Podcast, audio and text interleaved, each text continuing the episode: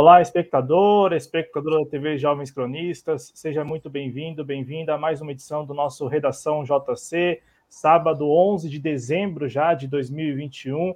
Você que nos acompanha ao vivo, eu peço a você que se inscreva na TV Jovens Cronistas, deixe o like na transmissão, deixe o joinha, é muito importante deixar o joinha para que o nosso vídeo alcance mais pessoas e participe do programa. O chat está à sua disposição, bate-papo sempre aí aberto para que você compartilhe com a gente a sua opinião seja ela qual for, né? Sempre, né, como eu posso dizer aqui, sempre de maneira respeitosa, sem xingamento, mas independente de qual seja a sua opinião, concordando ou discordando da gente, você manda para nós no nosso bate-papo. Eu passo a palavra agora para o Pedro Araújo, que voltou à TV Jovens Crianças nesta semana, ele que é o apresentador do JC Informa, o nosso programa aí de segunda a quinta na, na, na faixa ali das 21 horas, né? E também está aqui prestigiando o Redação JC depois de um longo período sem participar do Redação JC. Então, como vai, Pedro Araújo? Muito obrigado pela sua participação. Boa tarde. Boa tarde, Cláudio. Boa tarde, espectadores da TV Jovens Cronistas. É um prazer estar de volta, não apenas aqui ao Redação JC, mas também ao Projeto Jovens Cronistas. É um prazer estar aqui com você essa noite, essa noite, nessa tarde. É o costume de estar apresentando o Express. Uh, é um prazer estar aqui com você, é um prazer estar com você aqui nessa tarde. É um prazer para comentar essa, essa pauta uh, muito importante, uma pauta que, uh, além de importância política, a gente vai ver uh, no, nos assuntos que a gente atacar, é uma importância humana muito grande. É algo que talvez esteja em falta. Eu estou no Brasil, mas Claudio, eu acredito que o mundo inteiro está faltando um pouco desse espírito humano. Exatamente, até porque a gente vai abordar de cara aqui a aprovação pelo Congresso do chamado novo marco legal do mercado de câmbio, né, que abre precedentes muito perigosos e, e, na prática um cheque em branco a um banco central independente, né, o Banco Central independente. A proposta a gente vai abordar bastante isso aqui no primeiro bloco, mas lá na frente a gente vai falar de dois assuntos que, que são muito, muito caros a esse aspecto humano que o Pedro se referia agora. A gente vai falar do Julian Assange, que há muito tempo está aí no corredor da morte e que nesta semana é, a sua defesa sofreu um, um, revés significativo, né? Um recurso dos Estados Unidos foi aceito pela Justiça Britânica e isso pode levá-lo à extradição aos Estados Unidos. Também a gente vai falar de uma situação que aconteceu ontem, sexta-feira, 10 de dezembro, aqui em São Paulo, em Guarulhos, né? na, na, na região metropolitana, a segunda maior cidade do estado. Em Guarulhos, um senhor de idade que estava na fila ali para homologar a sua demissão de uma empresa pública da prefeitura, morreu depois de sofrer um ataque cardíaco. Né? Morreu na fila da homologação da demissão. E fora os outros temas que a gente pode abordar, desde que vocês, espectadores e espectadoras, mandem para nós aí no chat. Então, é, vocês têm algum tema que vocês queiram com, compartilhar com a gente a sua opinião, o seu ponto de vista e não está na nossa pauta, manda também para a gente aí no chat. É importante que você se manifeste pelo chat. Então, deixa um oi, deixa um boa tarde, enfim, vamos participar do programa, é muito importante. É, tem uma enquete aí no chat. A enquete tem a ver com o primeiro tema do programa. Né? Para você, o Congresso agiu corretamente a, ao permitir a possibilidade de contas em moeda estrangeira é, no Brasil? Né, a enquete está dessa forma, né? O Congresso agiu corretamente ao permitir a possibilidade de contas em moeda estrangeira no Brasil? Sim ou não? Duas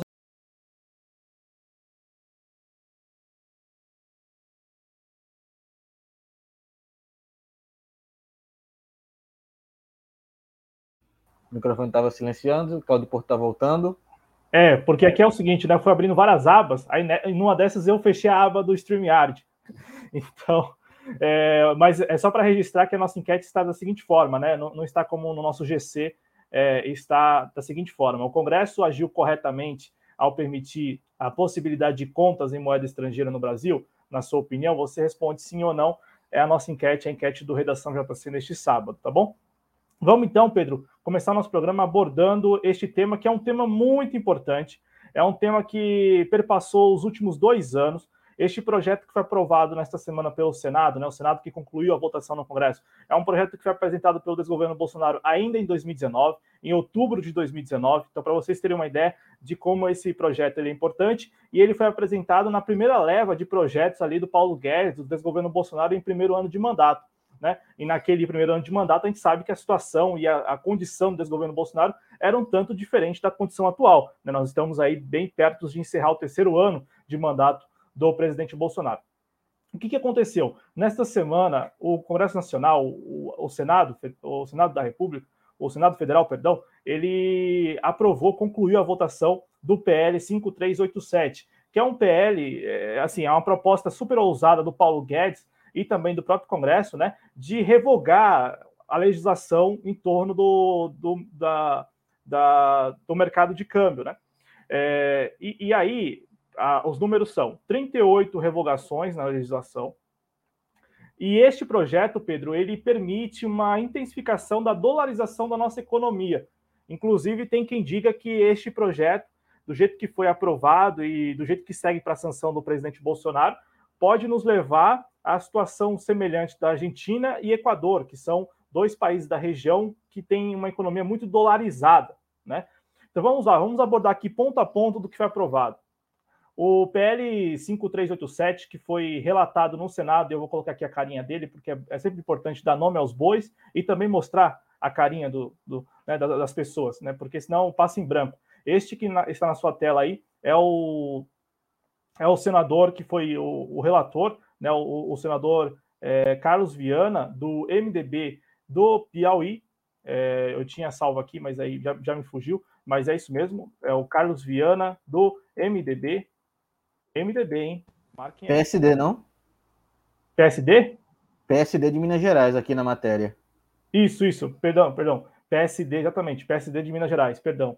Exatamente, que ele, ele, é que ele está agora em, ele vai, né, sair do, do tá para sair do, PS, do PSD para ir para o MDB, mas não do Piauí. Exatamente, perdão, perdão, corretamente o Pedro. Então, por enquanto, o senador Carlos Viana segue do PSD de dado né, PSD de dado do Gilberto Kassab, ele que é do PSD de Minas Gerais. E está, é, como eu tinha lido, está já de saída, pelo menos saiu na imprensa, estaria aí saindo do PSD para o MDB. Mas isso não é importante. O importante é só mostrar a carinha dele aí, registrar a carinha dele aí e o nome dele. Então, Carlos Viana, PSD Minas Gerais, ele que foi o relator no Senado, relator do PL 5387 do Marco Legal, né? Marco Legal, né, o, o Pedro, Marco Legal do, do mercado de câmbio. Então vamos analisar aqui juntos alguns pontos. Primeiro ponto, que é o mais preocupante para alguns especialistas, né? Eu vou dar um nome aqui, o Nelson Marconi, que, que é um dos consultores ali da pré-candidatura do Ciro Gomes, né? Que está nas redes sociais e tal. Ele fez uma thread, né? Uma sequência de tweets é, falando a respeito desse tema. E ele, para ele, é, é, preocupante, por exemplo, esse, esse ponto é, de que será permitida ou é, haverá a possibilidade da abertura de conta no Brasil em moeda estrangeira. Esse é o primeiro ponto, ô Pedro.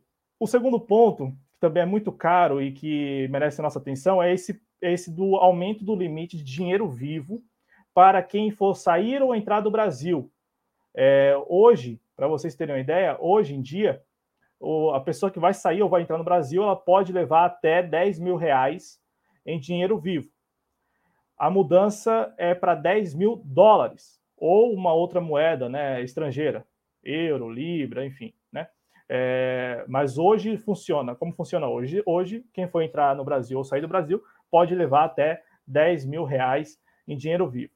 É, também tem esse ponto aqui que é também um tanto preocupante, porque a proposta aumenta a lista de casos em que será permitido o pagamento em moeda estrangeira, né? Então, o cara está aqui no Brasil, e aí, de repente, ali, se o Banco Central, se o Conselho Monetário Nacional entenderem que aquele caso ali também é permitido para é, permitido o pagamento daquele serviço, enfim, daquele produto em moeda estrangeira, é, haverá essa possibilidade. E aí a gente está falando exatamente da dolarização mesmo, né? É, imaginar um cenário em que você tenha produtos e serviços que também sejam comercializados no Brasil é, em moeda estrangeira. Então, a pessoa não seria obrigada a pagar apenas no real, tendo a possibilidade de pagar em, em moeda estrangeira. Este quarto ponto que eu destaco aqui, Pedro, que me pareceu muito preocupante é, no projeto aprovado, essa desobrigação do registro de empresas, e isso eu acho que é bem sério, né? É, a desobrigação de regi do registro de empresas de remessas no Banco Central. Porque hoje as empresas que remetem dinheiro ao exterior, é, a título de, de, de lucros, dividendos, juros, pagamentos de royalties, é, e outras finalidades são regulament... É, elas têm registro no Banco Central. Hoje em dia elas têm. É, com o projeto, elas não precisarão ter mais o registro, elas só apenas terão que pagar os impostos.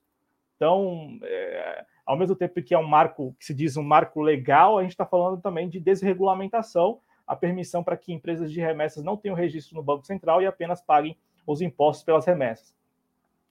Esse, esse outro ponto aqui que me chamou também muita atenção, e esse é preocupante para valer, principalmente para o setor produtivo, porque em 1962, 1962, hein, uma lei de 1962, ela proíbe, ela proíbe a remessa de royalties pelo uso de patentes de invenção e de marcas de indústria ou de comércio entre filial e subsidiária aqui no Brasil é, e sua matriz com sede no exterior. Desde 1962, naquele contexto, 1962, naquele contexto também, é, um contexto em que o Brasil estava tentando ali é, se proteger né, e, ao mesmo tempo, privilegiar, é, seria um tanto de protecionismo, mas proteger o seu, a, sua indústria, enfim, e, ao mesmo tempo, não apenas proteger, desenvolvê-la, esta lei que foi, a, este projeto aprovado nesta semana, revoga isso, revoga a proibição de 1962 e, com isso, é, será permitida a remessa de royalties pelo uso de patentes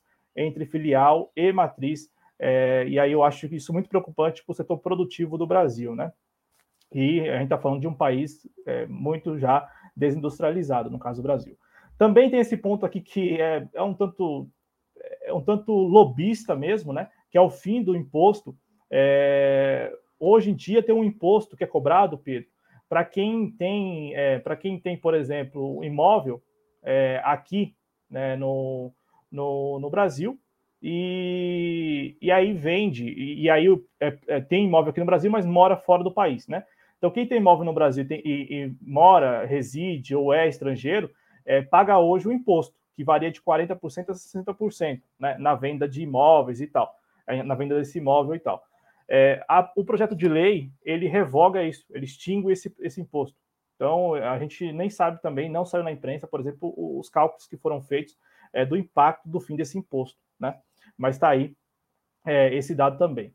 E para terminar, dois, dois temas também que. dois pontos que vão na mesma linha dessa, dessa preocupação a respeito da dolarização da economia. O primeiro, que é a liberação da compra acima de 30% das ações é, por bancos estrangeiros. Então, olha só, Pedro, os bancos brasileiros, os bancos nacionais é, agora com este projeto, eles poderão vender para bancos estrangeiros mais de 30% das suas ações.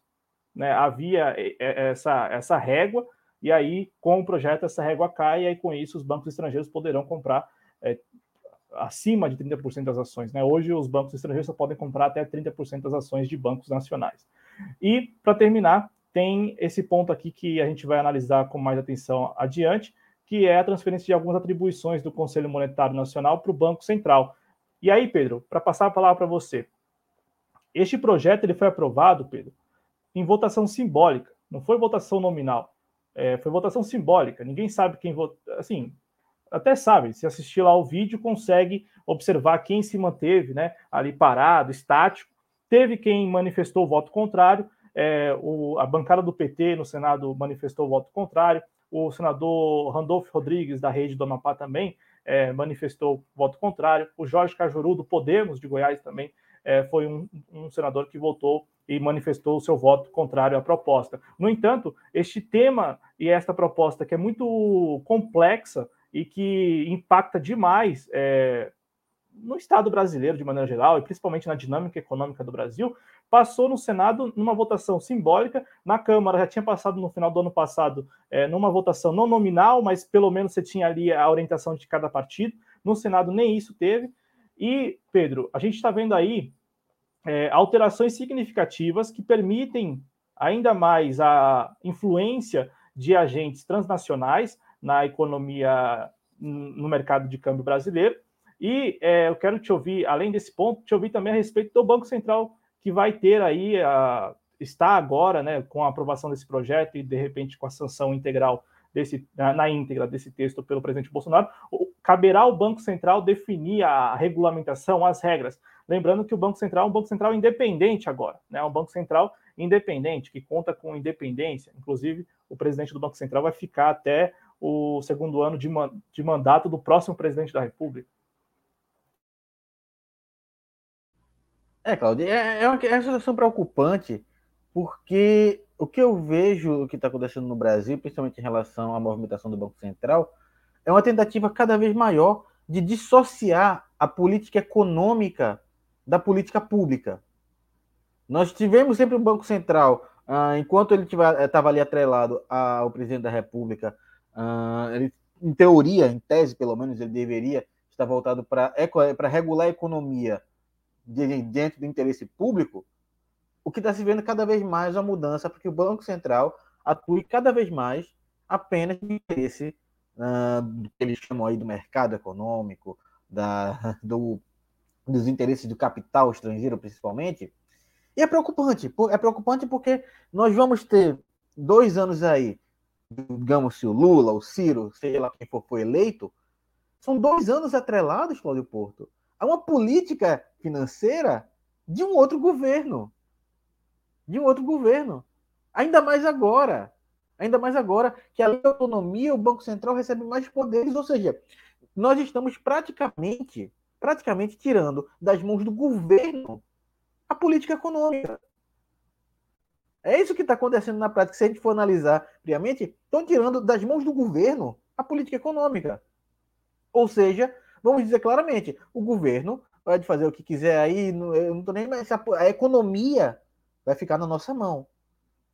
E na mão de quem? De pequenos grupos, daqueles mesmos pequenos grupos a quem interessou o golpe de 2016, a quem interessou a eleição do Bolsonaro em 2018, a quem interessa até hoje a continuidade do governo Bolsonaro. É esses grupos que talvez eles estejam querendo dar um golpe mais disfarçado do que eles já deram em 2016. É um golpe que eles dizem, ó, façam o que vocês quiserem com o governo, o que me interessa é a economia e é continuar usando a economia para me favorecer. É basicamente isso que estão fazendo.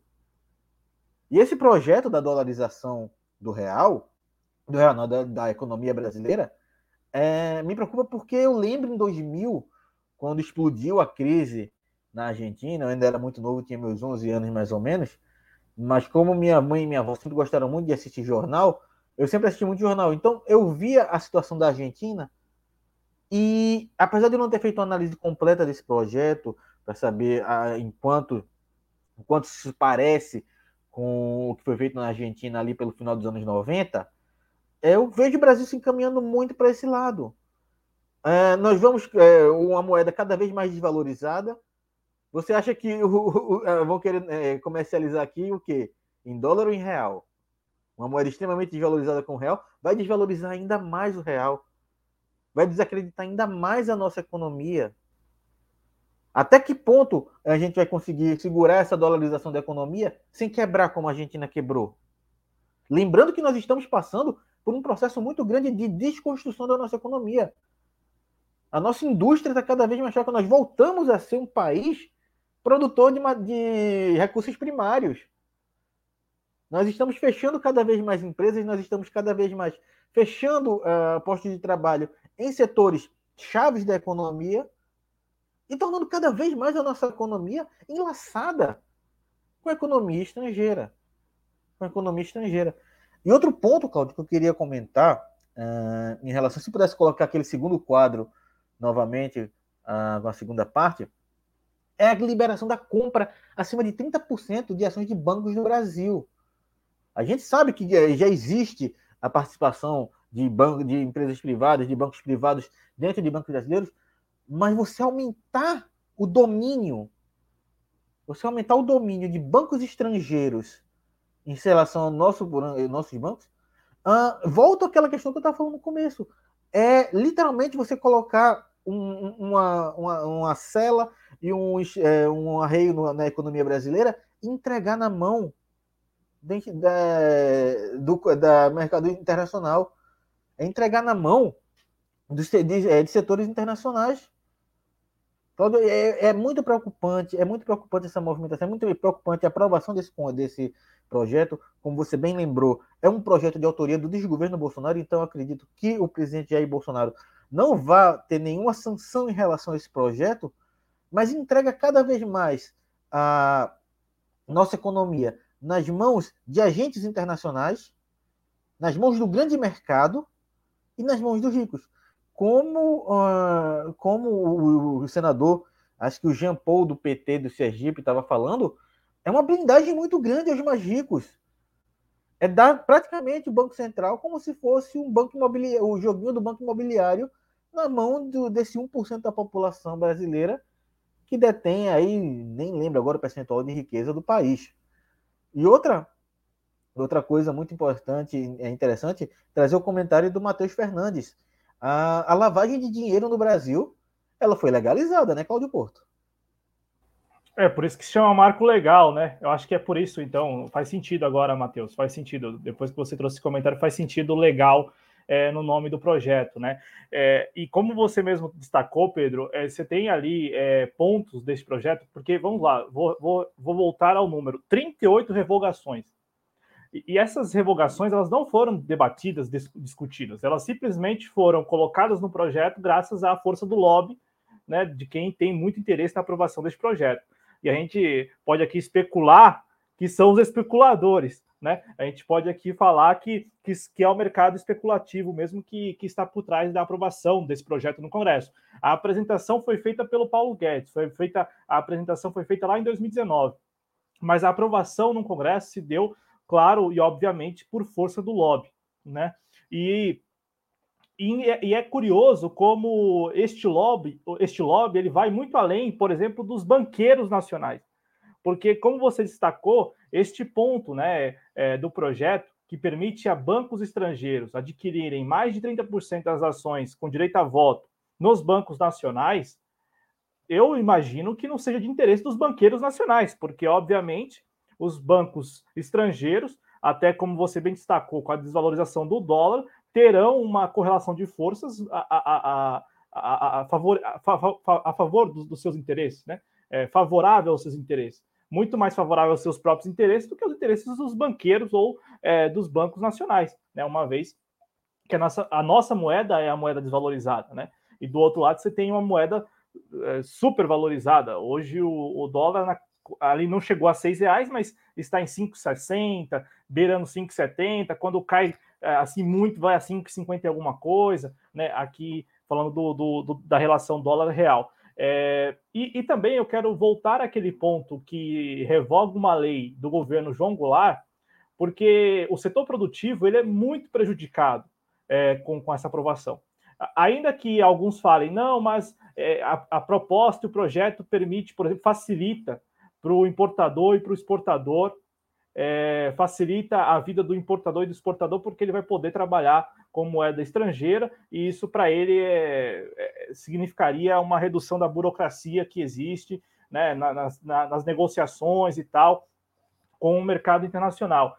Mas, mas veja, essa, esse ponto que revoga a lei do governo João Goulart, que revoga a lei que proibia o repasse, né, as remessas de royalties da filial aqui no Brasil para a matriz é, no estrangeiro, prejudica demais porque aí agora o, as, as, a, a, as matrizes, né, no caso as empresas, as multinacionais, elas poderão, elas poderão é, somar ali como, como lucro, dividendo e tal, ou como renda, enfim, os royalties de patentes, que até hoje, até a sanção no caso, é, ainda segue proibida, né, essa remessa da, dos royalties das patentes. Então, o setor produtivo ainda que a gente, a gente possa aqui reconhecer, Pedro, é, nesse lado aí de que há ah, o importador e o exportador, que na verdade é, é, é reconhecer entre é, ainda assim com muito é, com, com, muito otimismo e ainda dando um benefício da dúvida, porque na prática o importador e o exportador hoje atual do Brasil não, não necessariamente é do setor produtivo, né? setor produtivo. A gente está falando aí somente de commodities na, na, prática, né? Não deixa de ser produção, mas nós não estamos falando da indústria de transformação, a gente não está falando de outros ramos da indústria, né? A gente está falando é, principalmente do agronegócio, né? é, sobretudo do agronegócio e, da, e, do, e do setor ali de, de extração e mineração e tal, né?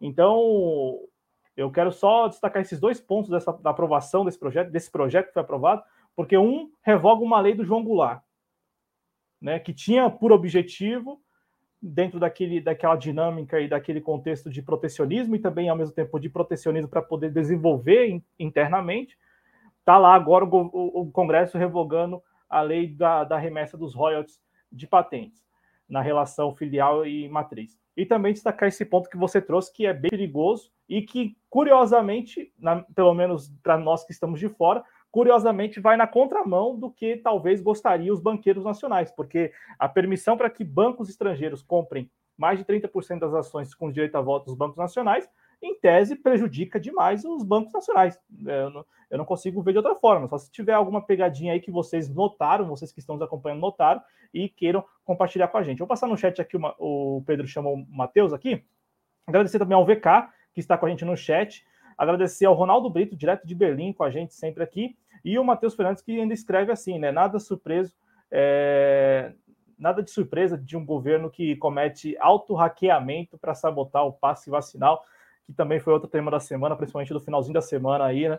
Esse suposto ataque hacker é, ao banco de dados do Ministério da Saúde e do SUS, né? O Pedro, ainda a respeito da proposta que foi aprovada e que segue para sanção, você disse que é, como foi apresentado pelo Paulo Guedes, tudo indica que o presidente Bolsonaro vai sancionar e se vetar, vai vetar alguns pontos ali, é, e se vetar alguns pontos, né?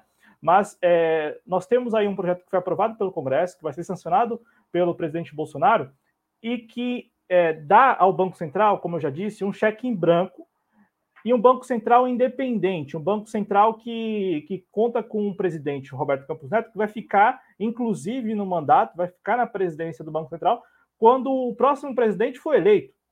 Seja ele o Lula, seja ele o Ciro, seja ele o Sérgio Moro, seja ele o próprio Bolsonaro, seja ele quem for, seja ele o Daciolo, seja ele o Emael, seja ele quem for, o, o Banco Central vai seguir tendo é, sob na, na, sua presidência o Roberto Campos Neto. Eu quero saber de você o que, que você pensa a respeito desses próximos dois anos, tendo essa lei aprovada, é, com, dando mais poder a este Banco Central e também te ouvir uma reflexão que acho que precisa ser feita: o esvaziamento da figura do presidente da República. O esvaziamento. O desgoverno Bolsonaro ele é marcado também por isso. Um presidente fantoche, um presidente que é, pode falar o que quiser, mas não tem muita autonomia de execução, enquanto o Congresso, por um lado, atua é, com muita intensidade, o Judiciário também, o STF também atua com certa intensidade, Aí agora tem o já há algum tempo nós temos o Banco Central autônomo e independente, é, agora não apenas na prática, mas também por direito, né, porque o Congresso foi lá e ratificou a independência do Banco Central. Então, essa queria também fazer essa reflexão com você e com os nossos espectadores do esvaziamento da figura do presidente. E aí, é, eu acho que nesse contexto, né, e, e, a partir desse ponto de vista, de repente seria mais interessante, ou muito mais interessante, é, ao campo da esquerda do Brasil, enfim, ao campo de oposição, apostar mais apostar mais é, na, nas eleições para o legislativo, não? É, imaginando que o presidente não, não vai ter tanto poder quanto já teve no passado. Não, e, e é de fato, a oposição, a esquerda, ela tem que, ela tem que é, entrar de cabeça na eleição para o legislativo, independente do que é, do poder que tiver ou não o presidente da República. Porque se a gente quiser, se a gente mantiver o regime presidencial apesar de a gente ter aí tentativas, o Arthur Lira já deixou muito claro aí que talvez bote para jogo aí a proposta do semipresidencialismo, mas se nós mantivermos o presidencialismo, como temos desde mil, é, 1989, com a nova Constituição, tivemos plebiscito depois disso, escolhemos o presidencialismo. É, se nós mantivermos, vamos precisar de grande força no Congresso Nacional para conseguir derrubar ou aprovar projetos nossos porque a gente já veio aqui, é, é, eu debati com o Adriano isso na quarta-feira, e a gente já vinha falando, é, portanto, de eu me afastar, falamos várias vezes sobre isso, sobre a, a, o quanto eficiente é hoje a oposição de esquerda no Congresso Nacional. No Senado nós ainda temos um pouco de força, mas na Câmara dos Deputados a gente não consegue nem fazer cócegas nas votações. Ah, a gente consegue tirar um regime de urgência, a gente consegue atrasar a pauta, a gente consegue travar a pauta, mas a gente consegue impedir um projeto de ser aprovado? Infelizmente não. Então nós precisamos urgentemente, mais do que se preocupar em eleger o Lula, o Ciro, seja lá quem for, nós precisamos nos preocupar em eleger senadores e deputados. Porque se a gente pensa em reverter a, essa situação que o Brasil está, vamos precisar e vamos depender muito de senadores e de deputados para dentro do Congresso a gente conseguir a gente conseguir reverter a situação. Em relação ao esvaziamento da função do presidente da República, é muito engraçado porque no semipresidencialismo o presidente da República passaria a ser aquela figura do chefe de Estado, coisa que, por exemplo, hoje nós não temos. Hoje nós não temos. O, o, o presidente Bolsonaro ele não é nem um chefe de Estado. Uh, é um presidente que pouco atua, a gente tem muita atuação ali é, da economia, mas mais pelo Paulo Guedes do que pelo próprio Bolsonaro. Bolsonaro está ali para servir apenas como uma cortina de fumaça, porque grande parte desses projetos passa é, oculto muitas vezes por alguma sandice, por alguma besteira, por algum impropério dito pelo presidente da República. Às vezes as câmeras estão mais focadas no que o Bolsonaro disse do que o que o governo dele está fazendo. E em relação ao Claudio Porto, ter um Banco Central aí dois anos com a figura desse senhor que está aí na tela para vocês verem, que é o Roberto Campos Neto, uh, atual presidente do Banco Central, uh, se o governo eleito for ali do Sérgio Moro, João Dória, acredito que a gente não vai, que ele não, não vai ser algo diferente, porque provavelmente a política econômica vai bater muito com o que o Dória, com o que o Moro querem. Se o governo for um governo progressista, nós vamos ter muitos problemas vão ter muitos problemas para conseguir uh, tocar uma política econômica no Brasil. Ainda mais uma política econômica voltada para a área de desenvolvimento de políticas públicas. Que nós vamos ter claramente a continuidade. Na prática, na prática, nós vamos ter seis anos de um projeto em andamento. Porque apesar do, do presidente da República sair do governo, vamos ter mais dois anos da continuidade daquele projeto no Banco Central. São mais dois anos de continuidade daquele projeto no Banco Central. Então, Claudio Porto, é, em caso de eleição de um presidente de esquerda, um presidente progressista, um presidente que esteja mais preocupado com pautas sociais, nós vamos ter muita dificuldade. Nós vamos ter dois anos tendo que praticamente aturar ainda o governo Bolsonaro. E essa é a minha preocupação. Porque sobram é, dois anos de um mandato de quatro anos é muita coisa. Como diria um amigo meu, dois anos de quatro é quase a metade. Sabe? É... Então, são dois anos que a gente vai estar aí congelado, engessado na política econômica de um, governo, de um projeto derrotado, porque, se, por exemplo, se o Lula vencer a eleição, se o, o Ciro vencer a eleição, significa que o projeto do Bolsonaro foi derrotado. Então, são mais dois anos para um projeto derrotado continuar tocando a economia. Eu acho preocupante. Eu acho que uh, é, volto aqui ao que eu falei no começo, precisamos urgentemente de deputados e senadores para rever e derrubar medidas como essas. A política econômica não pode estar tá, é, é, é, fora, não pode estar, tá, é, como é que eu posso dizer, solta da política pública, da política uh, social. Uma política econômica bem feita, uma política social bem feita depende de uma política econômica bem feita, Claudio Porto. Então, essa é a minha preocupação. Eu acho que é importante a gente estar tá fazendo esse debate aqui hoje, porque é, muita gente acha que política e economia não devem se misturar. E política, é, é, é economia dentro da política é imprescindível. exatamente, até porque, como você mesmo disse, se no ano que vem as pessoas que forem às urnas é, votarem, né, a maioria né, das pessoas que forem às urnas vote ali por um outro projeto, né, por, ainda que você tenha é, não, não, diferenças tão gritantes né, para alguns, né, mas tem ali suas diferenças.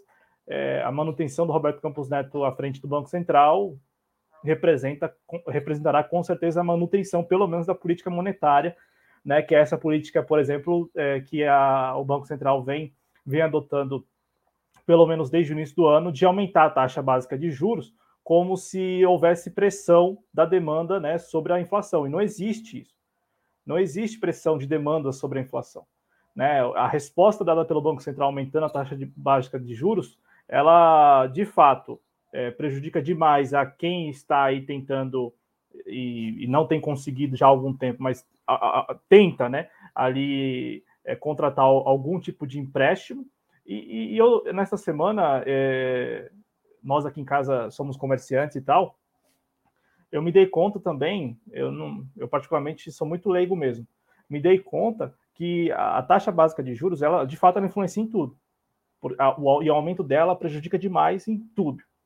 Eu falo porque o comerciante que tem lá uma maquininha sem aluguel, né, uma, uma maquininha com aluguel, sem aluguel, uma maquininha de cartão de crédito, é, quando o Banco Central decide, o Copom decide, como decidiu nessa semana, aumentar mais uma vez a taxa básica de juros, é, a, a, a, maquininha, a operadora né, da maquininha de cartão, ela se vê, ela diz né, que se vê obrigada a aumentar a, as taxas e tarifas, né, o, a tabela de taxas e tarifas ali da maquininha. E aí eu, eu fico pensando, né? É, como, primeiro, essa estratégia do Copom em aumentar a taxa básica de juros não tem surtido efeito, né? Não tem alcançado o seu objetivo, que seria reduzir a inflação, ou pelo menos é, controlar a inflação, não tem conseguido, né? É, porque não há pressão da demanda sobre a inflação, e também, Pedro e espectadores, e também há um, há um dado aí que a gente precisa tomar conhecimento, que é este que eu trouxe agora, de que isso impacta diretamente nos pequenos, médios, né, é, negócios ou comerciantes, né? Porque eu fico pensando, um cara que tem lá uma maquininha de cartão e tem uma tabela de taxas e tarifas, aí vem o Compom, como veio nesta semana, e aumenta mais uma vez a taxa Selic, e a operadora já, já de pronto repassa isso para ele ali, ele obrigatoriamente tem que repassar, ou ele não repassando, assume né, a, aquela despesa, aquele custo, é, porque o Copom decidiu usar de um instrumento que não tem surtido o efeito ou não tem alcançado o objetivo é, esperado. Eu vou, vou, passar aqui no chat enquanto o Pedro foi buscar uma água para ele tomar. O Christian Santos está aqui com a gente. Ele diz assim: Nós temos um presidente do Banco Central que conversa com o André Esteves do BTG se ele não se engana. E é isso mesmo, Christian. Tanto o banco, tanto o Roberto Campos Neto, presidente do Banco Central, como o presidente Arthur Lira, por exemplo, da Câmara dos Deputados. Eu não vou falar do Rodrigo Pacheco, porque eu não me recordo se o Rodrigo Pacheco também foi citado pelo André Esteves lá naquele evento com jovens, né? No qual ele fala que tem boa relação e que ele é consultado pelas autoridades do país em relação à, à taxa básica de juros e, e outros assuntos da, da política econômica, né? É, agradecer aqui também ao Meet and Alex, que diz que como vai eleger esses políticos se a esquerda sequer consegue chamar a população para a rua? É uma pergunta que não é meramente retórica, ô Pedro, é uma pergunta necessária, até porque nós vimos o que aconteceu nesse segundo semestre. Né? Todos nós aqui assistimos uma, um processo explícito de desmobilização das pessoas.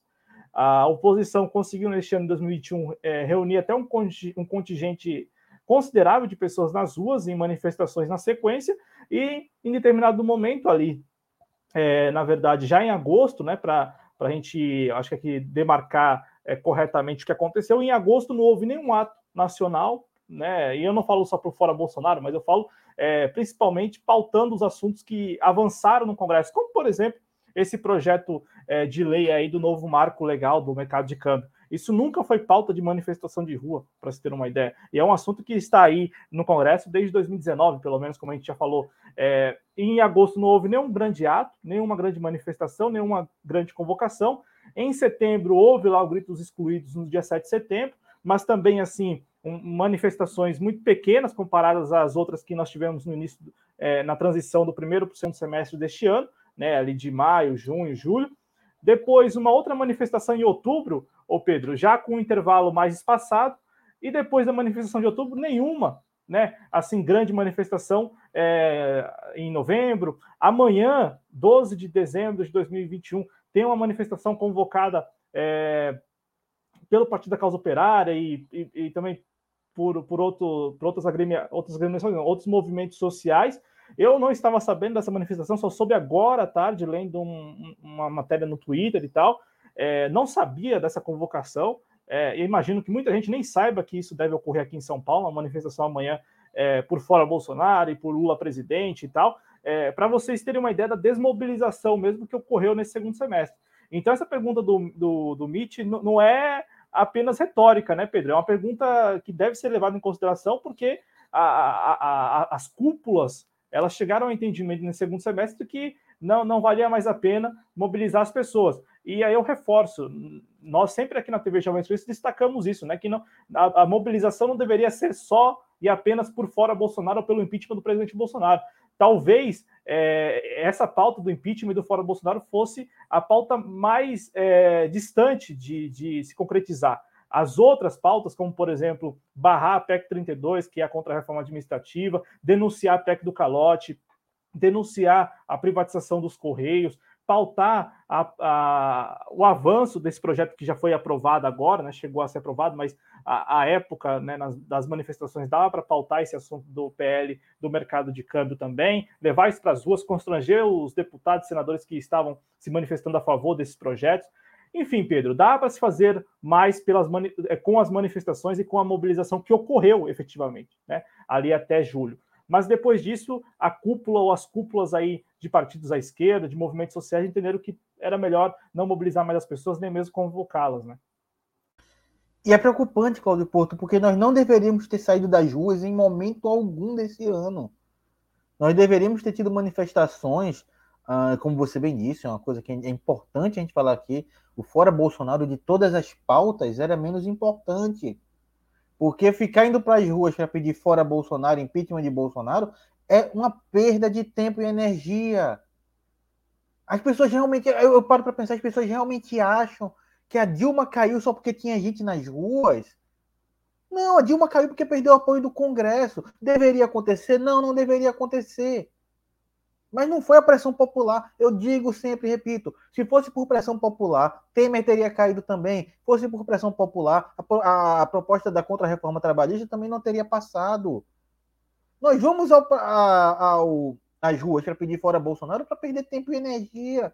Nós, nós, nós deveríamos estar nas ruas para constranger os deputados e senadores, como você bem lembra, para levar a pauta, para levar a pauta desses projetos, desse desmonte do país para as ruas e houve, além de a gente ter perdido muito tempo pedindo fora Bolsonaro, pedindo impeachment de Bolsonaro, algo que não já tinha ficado claro que não iria acontecer, algo que o Arthur Lira já estava travando, o Rodrigo Maia estava trazendo, o Congresso no geral não ia votar, não ia votar. Se, se o impeachment passasse, talvez fosse pior, porque o Bolsonaro podia sair fortalecido, vencedor de um processo de impeachment.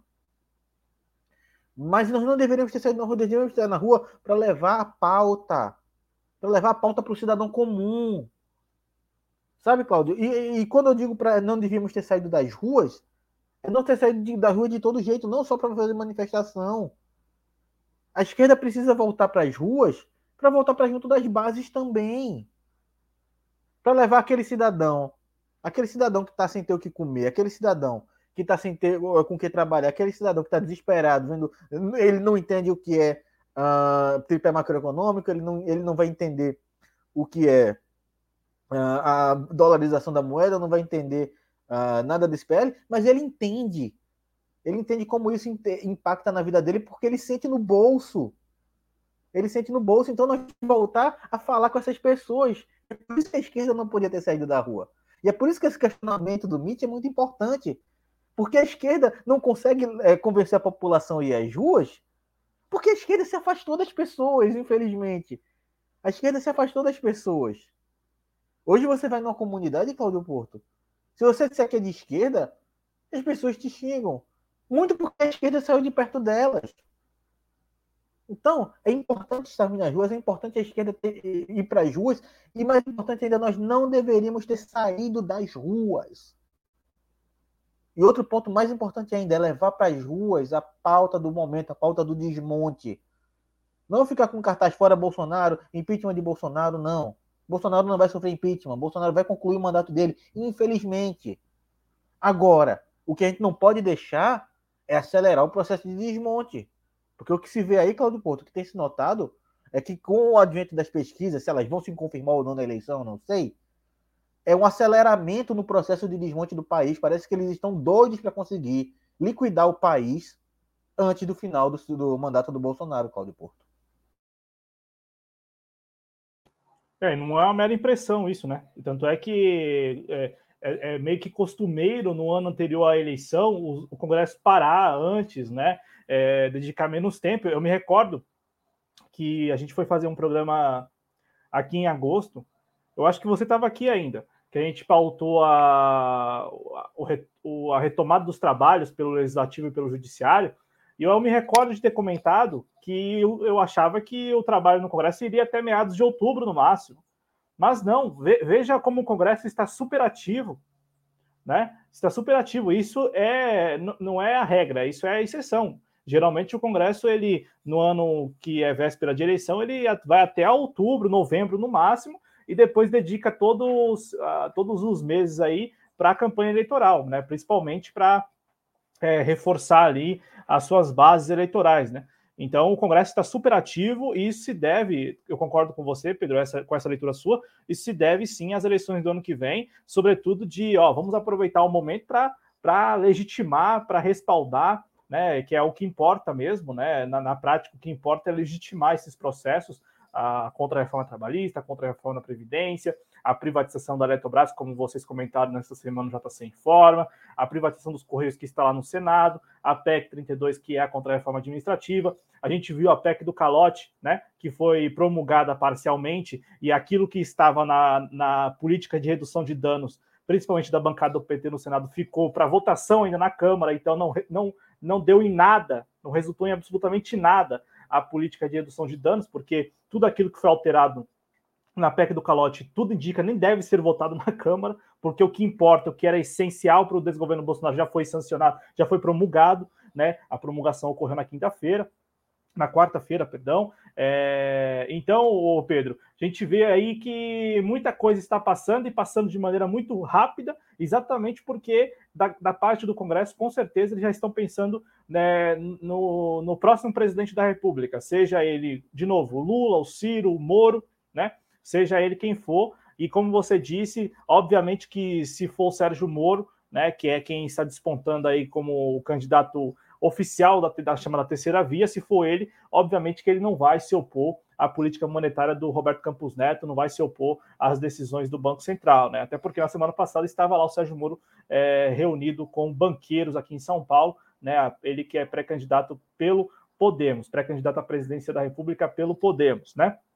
Quero aproveitar que falei do Sérgio Moro e que a gente falou aqui do Copom, do Banco Central, né? É, só para concluir, então, o Banco Central elevou a taxa básica de juros nessa semana, 9,25, né? O sétimo aumento é, consecutivo pelo Copom. O Copom lá, que é aquela caixa preta do Banco Central lá, né? É bem diferente do Conselho Monetário Nacional. Eu me recordo de um programa que eu, eu me confundi e eu fiz uma errata, tem uma errata no textinho na descrição do vídeo, porque eu confundi o Copom com o CNN mas há diferenças óbvias aí, né? O Copom é a caixa preta do Banco Central, é, são decisões aí que eles justificam, mas na prática, como a gente já falou, e não só nós estamos falando, mas muitos economistas têm apontado isso, que aumentar a taxa Selic não, não vai reduzir a inflação, não vai é, pesar na inflação, não vai influenciar na inflação. E a inflação que segue é, em alta, né? Inclusive alcançando aí dois dígitos, 10,74 já a inflação puxada principalmente por itens essenciais necessários é, do povo brasileiro, né? transportes, principalmente alimentação e bebida, enfim, o brasileiro pagando muito caro mesmo para subsistir é, neste país que é um país rico, é um país rico. O Brasil é um país rico. Não por acaso eu vi nesta semana o professor André Roncalha falando que só de serviço da dívida pública o Brasil todo ano todo ano o Brasil vai lá e paga 400 bilhões de reais, pouco mais de 400 bilhões de reais só com o serviço da dívida. Pedro, com o Bolsa Família, o orçamento anual do Bolsa Família era 41 bilhões de reais. 41 bilhões de reais. Então, é 10 vezes menos, pelo menos, aí, é, do valor que o orçamento da União vai lá e dedica para o serviço da dívida. E estava na PEC do calote a securitização da dívida, né? E felizmente, e felizmente isso fez parte ali da, da redução de danos, mas é, tudo indica que não vai ser nem votado pela Câmara, então pode ser que terminemos aí também é, mantendo a, a, a, atual securitização fora da lei que existe, que muita gente passa pano e finge que não, não, não enxerga. Vou, vou, eu queria só comentar uma coisa, eu quero uma coisa rapidinha, porque a gente comenta muito no JC Informa sobre a atuação da, da oposição na Câmara. E aí eu queria deixar novamente uh, registrado aqui o quão ingênuo tem sido a oposição à esquerda na Câmara. E não é a primeira vez, você sabe que não é a primeira vez que eu falo isso, porque toda vez a gente tem alguma tentativa da oposição de, de, é, de, de tentar aí, reduzir danos e de, é, algumas vezes a maioria das vezes de uma ingenuidade fora do comum, que eles caem no jogo do Centrão e quando vê o Centrão consegue aprovar tudo que eles querem, a gente fica chupando o dedo. É, e a oposição nas últimas semanas elas têm, é, é, ela, ela tem ainda contribuído, porque ela tem votado com, com o Centrão. Porque quando o Centrão vence sem a oposição votar com o Centrão, beleza. É como você disse, é uma oposição fraca, uma oposição que não tem aí deputados e senadores suficientes para poder reverter o quadro, mas pelo menos não participa, não compra a briga, não compra a briga. Agora, o que nós temos é uma oposição que, ora na Câmara vai lá, vota com, com o governo, com o desgoverno, e no Senado também. Então, assim, não é uma oposição que abdica, porque a oposição que reconhece que é fraca, reconhece que não tem número suficiente de parlamentares e, de repente, busca fora do Congresso, mobilizar as pessoas para poder constranger os seus pares e evitar a, evitar que, que avancem propostas que estão claro, que têm um viés claro, né? Que é um viés neoliberal, é um viés de um, de um Estado menos presente. Então, assim, a oposição que faz isso, na minha avaliação, ela, ela é um pouco mais inteligente. A oposição que fala assim: não, peraí, nós, nós estamos aqui em menor número e nós vamos apostar na mobilização das pessoas fora do Congresso. Vamos mobilizar as pessoas, vamos mobilizar a opinião pública, vamos mobilizar o debate público fora do Congresso para ver se a gente consegue é, influenciar aqui nas discussões nas duas casas. Mas a oposição que ora vota com, com desgoverno, falando que, ah, não, é preciso melhorar o texto. Espera aí, gente. Espera aí. Tem, tem propostas e propostas, é, caso, né? é claro, tem casos e casos. Eu vou dar dois exemplos. A PEC do calote é, é a criação da figura do calote. O calote ele não existe. Ele passou a existir com a promulgação da PEC. Até a promulgação da PEC não, não existia o calote. O governo tinha que dar seu jeito lá de pagar os precatórios e ponto final, porque é, trata-se de determinação judicial sem recurso, sem mais recursos, né? no caso, já em última instância. Então, sem a promulgação da PEC, o governo tinha que encontrar recursos para poder pagar os precatórios e ponto final. E fim de papo. O parcelamento foi uma criação do desgoverno Bolsonaro com o Congresso Nacional. E até a criação disto, é, como eu disse, o governo tinha que arranjar recursos e pagar e acabou e não tem conversa. Não tinha conversa. Já em relação ao orçamento secreto, por exemplo, o orçamento secreto, as emendas do relator, já são legalizadas, elas constam do regimento interno. Então, independente de qualquer votação no Congresso, as emendas do relator, elas já existem no regimento, elas já constam do regimento. Então, a votação, por exemplo, que houve da resolução lá, para dar alguma transparência para as emendas do relator, para garantir que o STF voltasse atrás na decisão, como voltou a ministra Rosa Weber, aquela votação ela, ela, ela tinha pouco efeito prático, porque as emendas do relator já existem no, no regimento interno, então ninguém estava legalizando, ninguém estava criando nada. Então, assim, foi uma votação que na prática mesmo só deu algum grau de, de transparência e principalmente mandou a mensagem para o STF, o STF reconheceu a mensagem e a Rosa Weber mudou de opinião. Já a PEC do calote não, Pedro. Então, resumindo e deixando bem claro aqui, quem votou com quem votou a favor da resolução lá das, da, das emendas do relator, do orçamento secreto, não estava legitimando as emendas do relator, não estava muito menos legalizando as emendas do relator. Não, porque isso já existe, as emendas do relator já são legais e é, ninguém estava criando as emendas do relator. Então, quem votou a favor tem que encontrar uma justificativa e tal, porque está votando com o desgoverno, mas não estava legitimando e nem criando nada. Agora, quem votou a favor da PEC do calote, seja na Câmara ou no Senado, aí sim, aí sim não tem explicação, não tem razão, não tem justificativa nenhuma. Não tem justificativa nenhuma. Porque está criando algo, está ajudando o desgoverno Bolsonaro e o Centrão a criar algo. Então, acho que essa explicação, não sei se ficou muito claro, mas eu, eu quando ouvi a discussão, eu falei, peraí, as pessoas bateram demais em quem votou a favor da resolução lá do orçamento secreto, que não cria nada, que não legitima nada, que não, na prática, não muda absolutamente nada, e bateu muito pouco ou nada em quem votou a favor da PEC do calote, que cria algo que é um monstro, que é esse parcelamento de precatórios, uma figura. Ué, precatório significa dívida com determinação judicial. Aí vem o parcelamento. Então não existe mais o precatório. A essência do precatório deixou de existir, ué. Se vai ter parcelamento com possibilidade de calote, o próprio Paulo Guedes disse: devo, não nego, pago quanto puder. Então, então assim, Pedro, é, sabe, tem essas nuances, diferenças, mas eu concordo contigo que a oposição no Congresso ela tem nessas últimas semanas ela tem ainda piorado, na minha avaliação, porque ela tem votado com desgoverno e, e, e ainda justificado seus votos. Né? Quando a oposição assume que ela, é, que, ela, que ela não tem força, que ela não tem força e que ela explora, de repente, a mobilização das pessoas por fora, ou nem explora, fica lá inerte, parada, eu acho que é uma oposição até. É, não sei, eu acho, acho, acho melhor. Né? Nesse cenário, eu acho melhor. Eu acho muito pior uma oposição que vota com o desgoverno Bolsonaro, não consegue justificar o voto, e para piorar, para piorar, dá ali a forcinha, dá uma mão para aprovação de, de monstros, né? Como, por exemplo, a PEC do calote nesta semana. À vontade para fazer suas considerações e a gente seguir com o programa. Não, não tem nem muito o que acrescentar, Cláudio. Eu concordo com você. Eu concordo totalmente com você.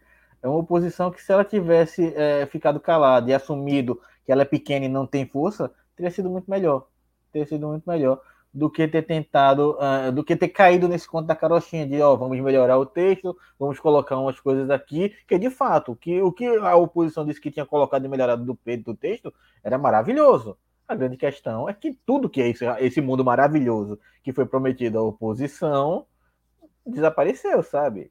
Desapareceu, não sumiu e a gente sabe que não vai ser votado. Então eu concordo completamente com você.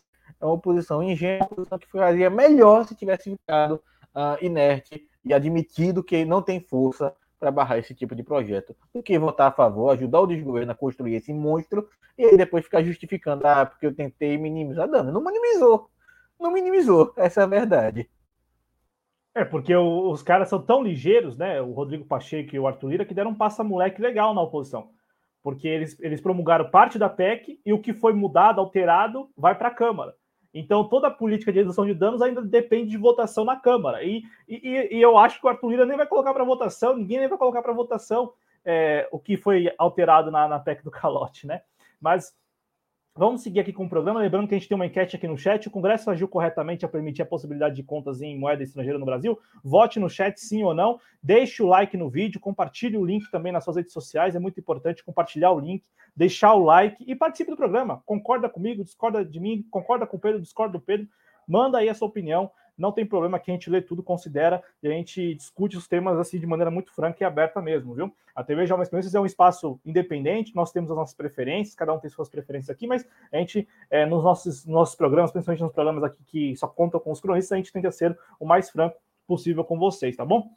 É, eu falei do Sérgio Moro rapidinho, porque o Oriovisto Guimarães, senador Oriovisto Guimarães do Podemos do Paraná, também é a favor dessa história de novo mercado, é, novo mercado, ó, novo marco é, legal do mercado de câmbio, né? Ele é super a favor, inclusive, olha só, olha só o que ele falou, é, o que ele falou lá na, é, lá, lá, na, na, lá, no Senado, né? O, em defesa do projeto, o senador Oriovisto Guimarães, que é o principal fiador da, da candidatura do Sérgio Moro à presidência da República, disse que não há novidades no texto, que, segundo ele, apenas passa limpo o que já era permitido.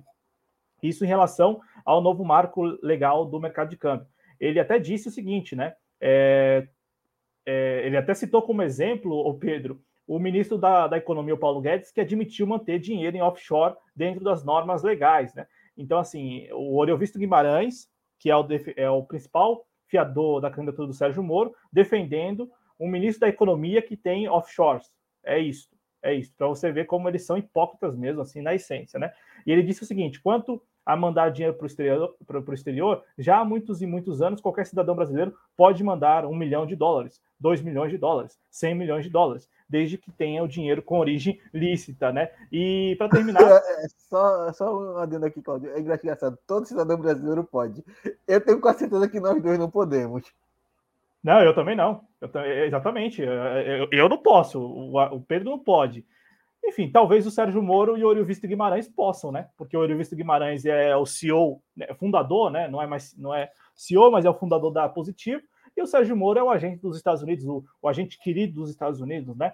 É, o bom moço, né? Que, que, que lá na, no caso do Banestado pa, jogou tudo para debaixo do pano, varreu tudo para debaixo do pano, e na Lava Jato quis pintar de, de, de severo, punitivista. E por falar em severo, para terminar aqui, o, senador Carlos Viana, do PSD de Minas Gerais, o relator do projeto, olha só o que ele disse. Isso aqui é, um, é de uma cara de pau impressionante. É, ele disse assim que desde 1995, Pedro, o Brasil mantém uma legislação severa sobre envio de recursos. Ora, e, e o que, foi então o caso Banestado? Ora, o que, que foi o, o escândalo das contas CC5 que ocorreu exatamente naquele período? Meu, esse cara está muito fora da, da, da, realidade, justificativas muito frágeis, mas o que importa para eles é que passou, e passou até fácil, como a gente disse no início do programa, votação simbólica. Meu, é um absurdo uma proposta, é um escárnio uma proposta dessa, dessa magnitude passar com votação simbólica. Quem é a favor, mantenha-se como está, aprovado. Isso é um absurdo. À vontade, Pedro, para a gente encerrar esse tema.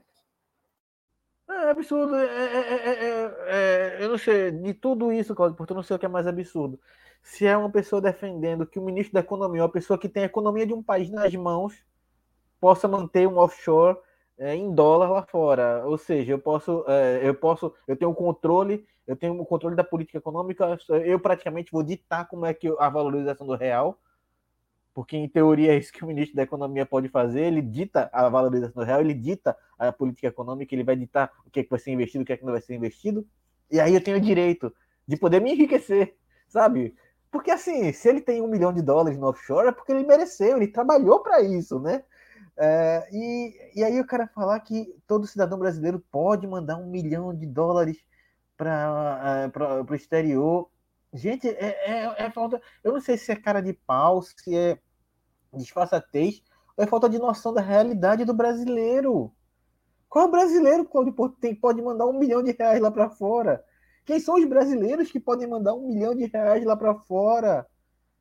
Sabe? Se você está legislando em, em, favor dos brasileiros que tem aí que podem mandar um milhão de reais lá para fora, você não está legislando para a população.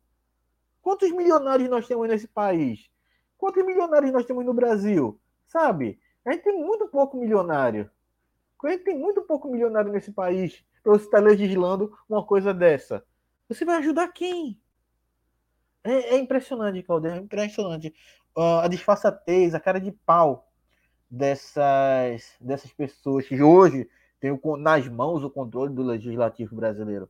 E só para encerrar aqui da minha parte, queria dizer aqui, trazer o comentário do companheiro Christian Santos, que eu concordo totalmente.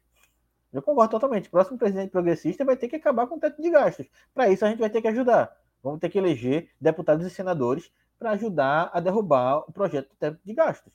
Mas que nós precisamos acabar com o teto de gastos, nós precisamos. O, Pedro, eu, eu acho que a oposição, né, nessa vibe aí muito estranha, a oposição perdeu uma baita oportunidade que foi agora essa discussão da PEC do calote. Porque a oposição poderia ter chegado muito franco, de maneira muito franca, poderia ter chegado lá no debate lá da PEC do calote e falado o seguinte, ó, Vamos fazer o seguinte: a oposição é contra o calote, a oposição é contra a parcela precatória, mas a oposição apresenta aqui uma PEC alternativa para revogar a emenda 95, que é a emenda do teto de gasto. E aí, revogando a emenda 95, o governo vai ter todo o dinheiro do mundo para poder é, pagar o Auxílio Brasil de 400 reais. A oposição não fez isso porque ela colocou à frente as eleições de 2022. Ela colocou à frente essa narrativa de que o Bolsonaro vai explorar ao máximo o Auxílio Brasil de 400 reais. E daí? E daí? Não, não, seria melhor e mais interessante revogar a emenda 95, aproveitar o momento, revogar a emenda 95, deixar que o Bolsonaro explorasse, como vai explorar com a PEC do calote? Com a PEC do calote, principalmente com a alteração, né? Porque o governo conseguiu aprovar a alteração no teto de gasto. O governo não revoga a, a, o teto de gasto, mas altera a, o teto de gasto. E a oposição, em nenhum momento, em nenhum momento debateu seriamente a revogação da emenda 95. E eu acho que esse momento foi o momento assim mais extraordinário para pautar esse assunto, porque desde a desde a promulgação da emenda 95 de 2017, em nenhum momento, e eu me recordo muito bem, em nenhum momento a oposição teve a seu favor o fato de que o próprio governo, né, não sei, o governo Temer ou o governo Bolsonaro, eh, eh, eles estiveram tão ali perto de propor a revogação. O, o presidente Bolsonaro e o governo Bolsonaro, obviamente, não ir, iriam jamais propor a revogação, mas eles pro, propuseram a alteração e conseguiram a alteração. E a oposição poderia ter apresentado uma PEC alternativa falando: ó, oh, nós vamos revogar. Deixa o Bolsonaro gastar o que quiser em 2022. Quer gastar? Gasta aí. Quer, quer explorar o Auxílio Brasil de 400 reais? Explore. Mas vamos explorar com a revogação da emenda 95. Porque no final das contas, para terminar, o governo Bolsonaro vai explorar o Auxílio Brasil de 400 reais sem ter revogado auxílio, sem ter revogado a emenda 95, apenas tendo alterado lá o cálculo, né, que antes era de junho a julho e que agora passou a ser de janeiro a dezembro lá da, da inflação do IPCA e tal, né, para poder é, estabelecer o teto de gastos ali para o ano. Então, eu acho que a oposição perdeu, é, nesse caso aí, perdeu bastante a oportunidade de ter proposto a revogação da emenda 95, acabado com essa palhaçada que é a emenda 95 e deixado o Bolsonaro explorar isso eleitoralmente, se é que quer explorar isso eleitoralmente no ano que vem, né? Ou se é que vai. É... E aí o Mitch fala, bem, então temos que chamar de oposição entre aspas mesmo. Com certeza, aqui nós chamamos de oposição porque é o bloco de oposição no Congresso, né? É, e nós aqui na TV Jovens Cronistas, pô, teve uma semana aí que foi, foi F, né? A oposição votando com o governo e falando, o, o Pedro, e falando o seguinte, né? Pedro que já volta, o, o Mitch, você não sei se você acompanhou aqui a TV Jovens Cronistas nas últimas semanas, mas a gente discutiu um, um assunto aqui na, na há duas semanas, eu acho. A oposição foi lá e votou com o governo naquele PL da alteração do valor de medida do ICMS. A oposição foi lá e votou em peso só o pessoal que liberou a bancada e só o pessoal da oposição, né? O resto todo mundo orientou sim, inclusive. Votou com o governo. E você sabe, você, você espectador, espectadora sabe que não vai influenciar em nada no preço do, dos combustíveis alterar o valor de medida do preço dos combustíveis, do, do ICMS dos combustíveis. Vocês sabem disso, vocês sabem que não vai mudar em nada. É, o que vai efetivamente mudar em algum momento o preço dos combustíveis é a extinção do PPI, que é a política de paridade internacional, é, ou preço de paridade internacional da Petrobras. É, a partir do momento em que a Petrobras desvincular o preço dos, dos, combustíveis do dólar e principalmente do preço do barril de petróleo, é que a gente vai passar a pagar menos no preço dos combustíveis na ponta. Né? E também, ao mesmo tempo, em que houver aí uma política de reajuste salarial para valer, né, de salário mínimo e principalmente de ganho real no salário mínimo. É, é, é isto que vai efetivamente mudar a, o preço lá na, na, bomba de combustível. Não vai ser mudando o valor de medida do preço do, do ICMS do, do preço dos combustíveis. E por que eu estou falando isso? A oposição votou em peso. A oposição foi lá e votou a favor desse, dessa proposta. A oposição foi lá, votou a favor e disse depois, a oposição disse, vários deputados da oposição, do PT e também deputado e deputado do PDT, falaram que votaram com o governo só para ver o governo, é, só para ver que, para mostrar para as pessoas que o governo não tem razão quando atribui culpa ao ICMS. E não sou eu que estou dizendo isso. Foram deputados do PT que falaram isso. E também um deputado do PDT que esteve conosco aqui na TV Jovens Cronistas recentemente. Ele, ele disse isso. Então, assim, a, é, é, a oposição no Congresso chegou ao ponto de votar com o governo para falar que o governo não tem razão. Para mostrar que o governo não tem razão.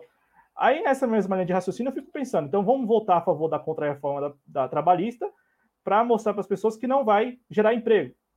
Só que nessa, nessa história aí você precariza as relações de trabalho. É um negócio assim, sem, sem sentido algum, Pedro.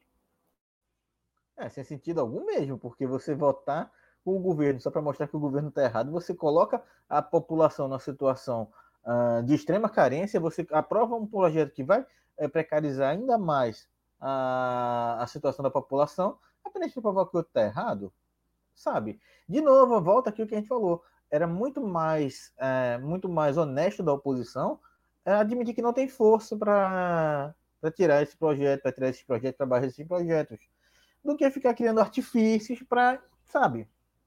Então, no final das contas, dizer eu mesmo, não tenho força, então estou criando artifício aqui para fingir que eu tenho força, sabe, Cláudio Porto? Exatamente. O Adriano está aqui falando que assina embaixo com a visão do Christian.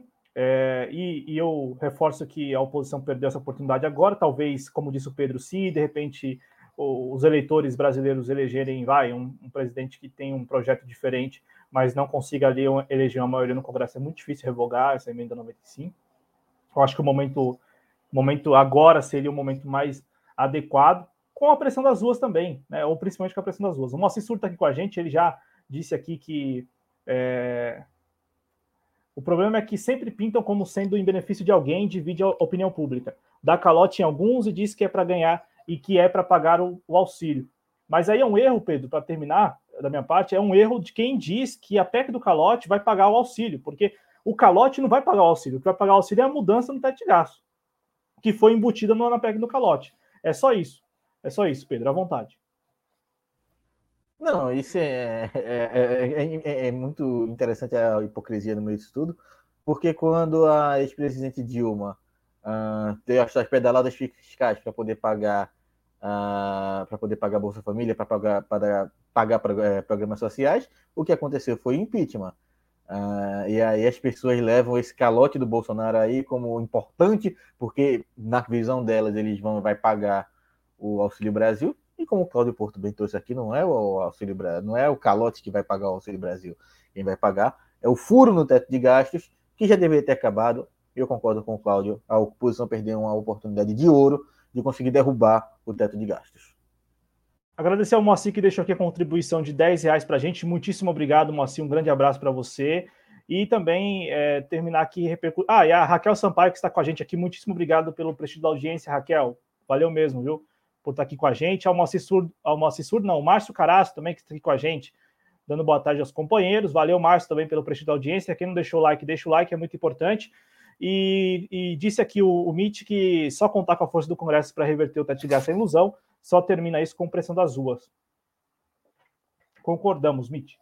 É, se a oposição tivesse usado este momento, né, aliado aí uma PEC alternativa no Congresso e a pressão das ruas com as mobilizações que a gente viu, que levou muita gente às ruas, talvez, talvez a gente teria chegado nesse final de ano com um cenário diferente, né? Vamos passar para o próximo tema e agora a gente começa a, a tratar é, a, a, tratar. Ah, só para terminar, tem aqui um, tema, só rapidinho.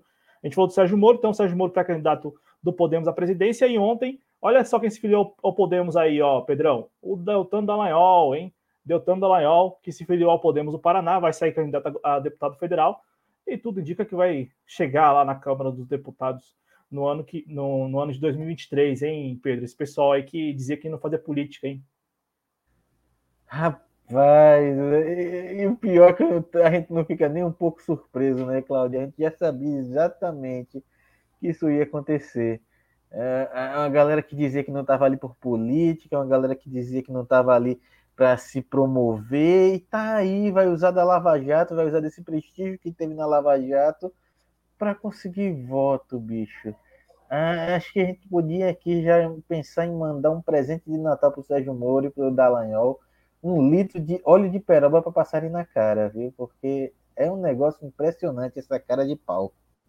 Não, e, e, o que mais me incomoda, ô Pedro, é que, como você disse, isso era tudo previsível, né? Super previsível. E não é previsível, ah, desde semana passada a gente começou a, a vislumbrar que o, Sérgio, que o Deltano Loyal iria se filiar ao Podemos. Não, cara. Que o Sérgio Moro ia se filiar ao Podemos, a gente já vislumbrava desde o início deste ano, pelo menos, né? é, quando as conversas começaram a avançar para valer. Lembrando de uma matéria, por exemplo, da Veja de maio ou de junho, falando que o Sérgio Moro iria desembarcar aqui no Brasil em outubro, novembro, para se filiar ao Podemos. Ah, o Deltan Dallagnol, quando deixou a, a, o Ministério Público, né, e deixou o Ministério Público exatamente porque temia que com a pressão que ocorreu a partir do Congresso para mudar a configuração no Conselho Nacional do Ministério Público, o dele também é, estivesse na reta, né? Porque ele temia que com essa pressão que ocorreu recentemente. Tanto é que um dos, pro, dos procuradores é, foi, por, foi advertido, né? Dizem que foi demitido, mas segue trabalhando, que é o, o Castor, né? O, acho que é, não sei se é Rodrigo Castor, deixa eu ver se é isso, Rodrigo Castor de Matos, que é um, o procurador, não é isso? É um procurador, acho que é isso, deixa eu ver se. Deixa eu confirmar aqui para não falar bobagem, né? É, o procurador Castor de Matos, isso, Castor de Matos, o irmão dele, que é o Rodrigo Castor de Matos, né? Que é engraçado, ele, um é procurador, outro é advogado, né? Cada um de um lado da, da, da mesa aí nas negociações de, de, de, de, de delação, enfim, nessas negociações que a gente sabe que acontece, né? Teve até uma notícia neste ano do Marcelo Bretas também negociando sentenças. Mas voltando a eles, ô Pedro, tudo muito previsível. E o, o que mais me incomoda é que era tudo muito previsível, mas mesmo assim a oposição e a esquerda fingem que estão sendo pegas de surpresa. É, olha só quem está se filiando ao Podemos, olha só quem está vindo para a corrida eleitoral, olha só quem está vindo para a corrida presidencial, no caso Sérgio Moro.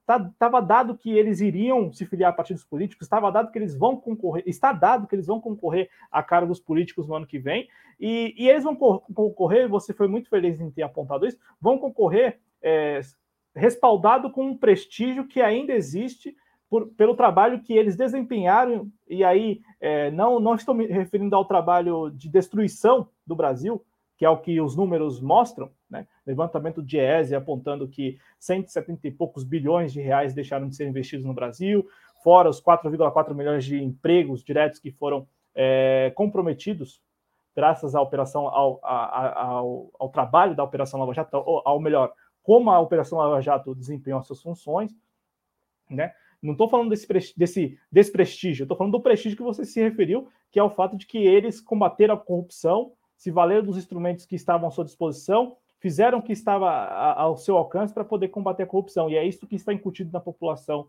brasileira, principalmente na, naquela maioria silenciosa, né? É, e o pessoal vai levar isso em consideração no ano que vem. Então, esse pessoal vai se reunir no Podemos.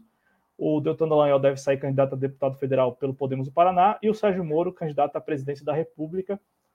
É, candidatos que vão explorar a exaustão o prestígio citado pelo Pedro. E aí, a oposição e a esquerda tem que saber, né, tem que saber ali trabalhar o discurso e a contranarrativa, né? Porque se não souber, cara, isso a gente sabe que isso tem um apelo, né, Pedro?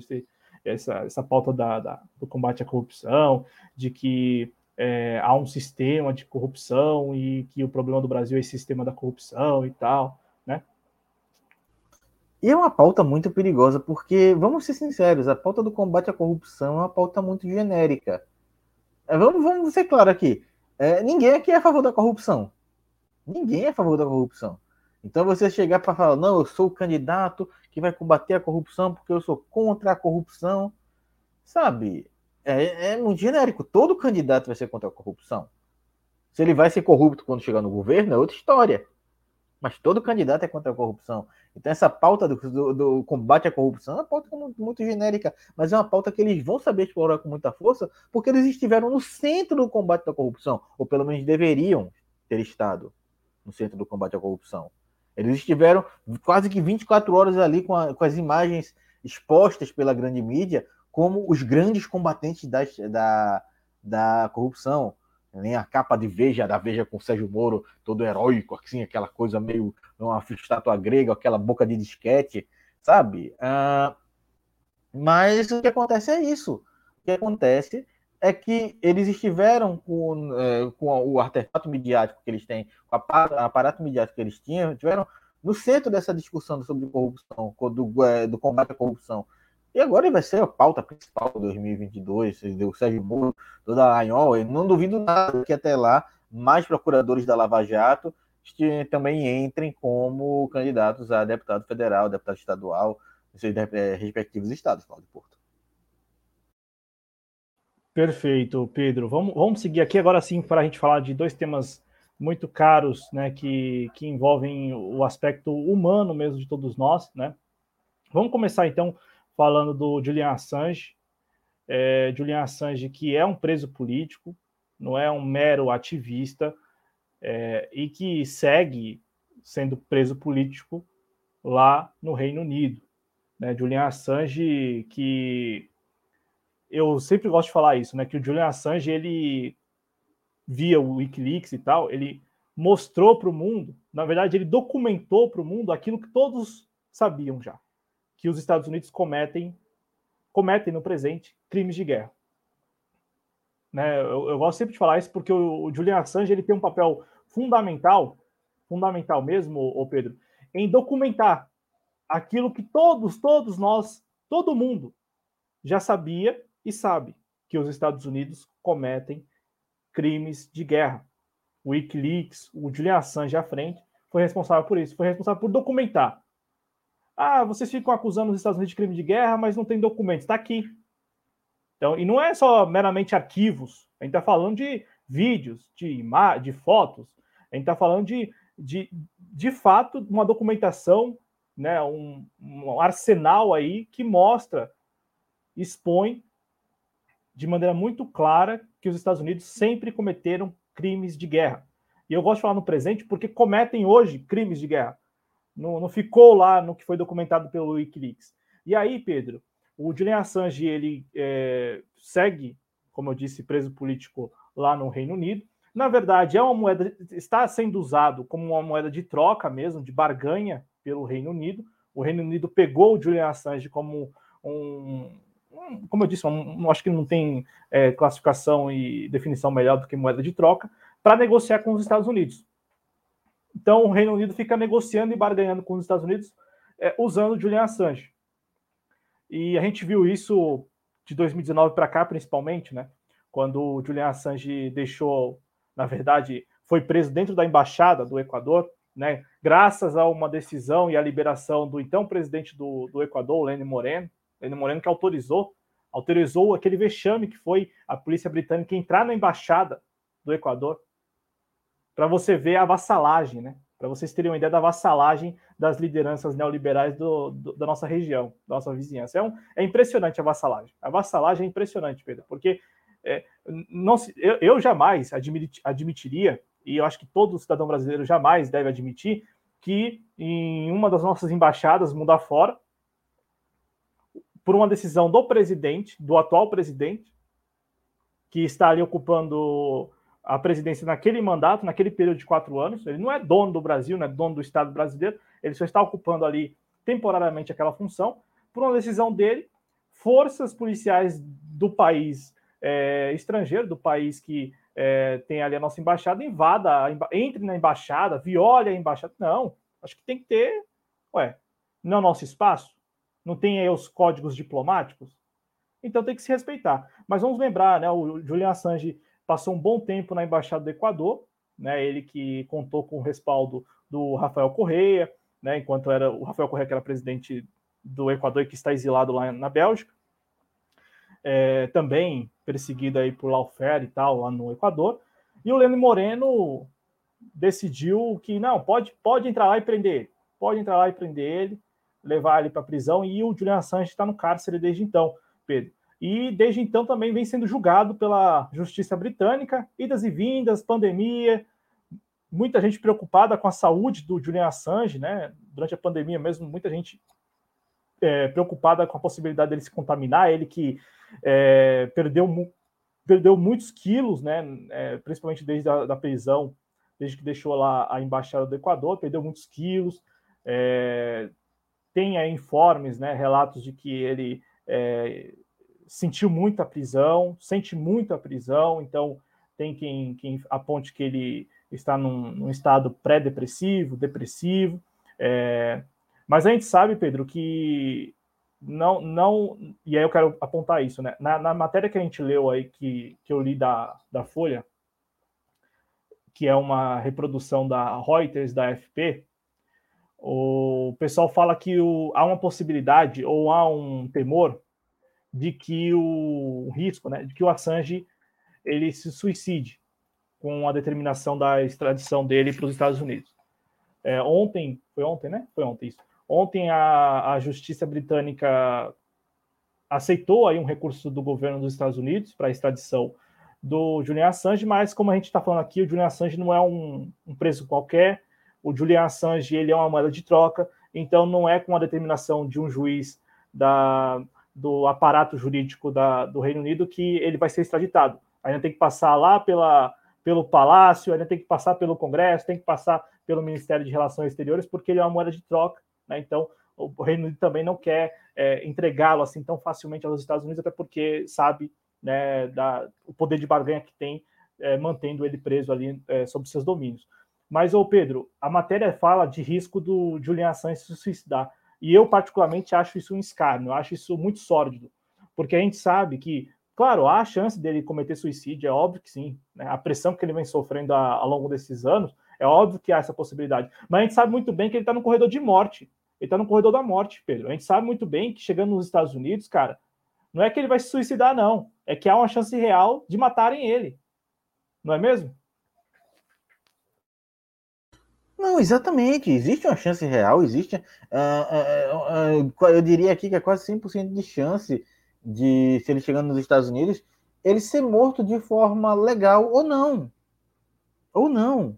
A gente sabe o, a, os documentos revelados aí pelos Julian Assange, pelos de crimes de guerra, crimes contra a vida humana, que os Estados Unidos nunca, nunca teve nenhum pudor em matar ninguém, em matar quem ele precisava que fosse morto. Essa é a grande verdade. Acredito que ele só não tem ainda mandado matar o Assange fora do país, com risco, sob o risco de, de entrar no, em algum uh, problema diplomático, algum problema internacional.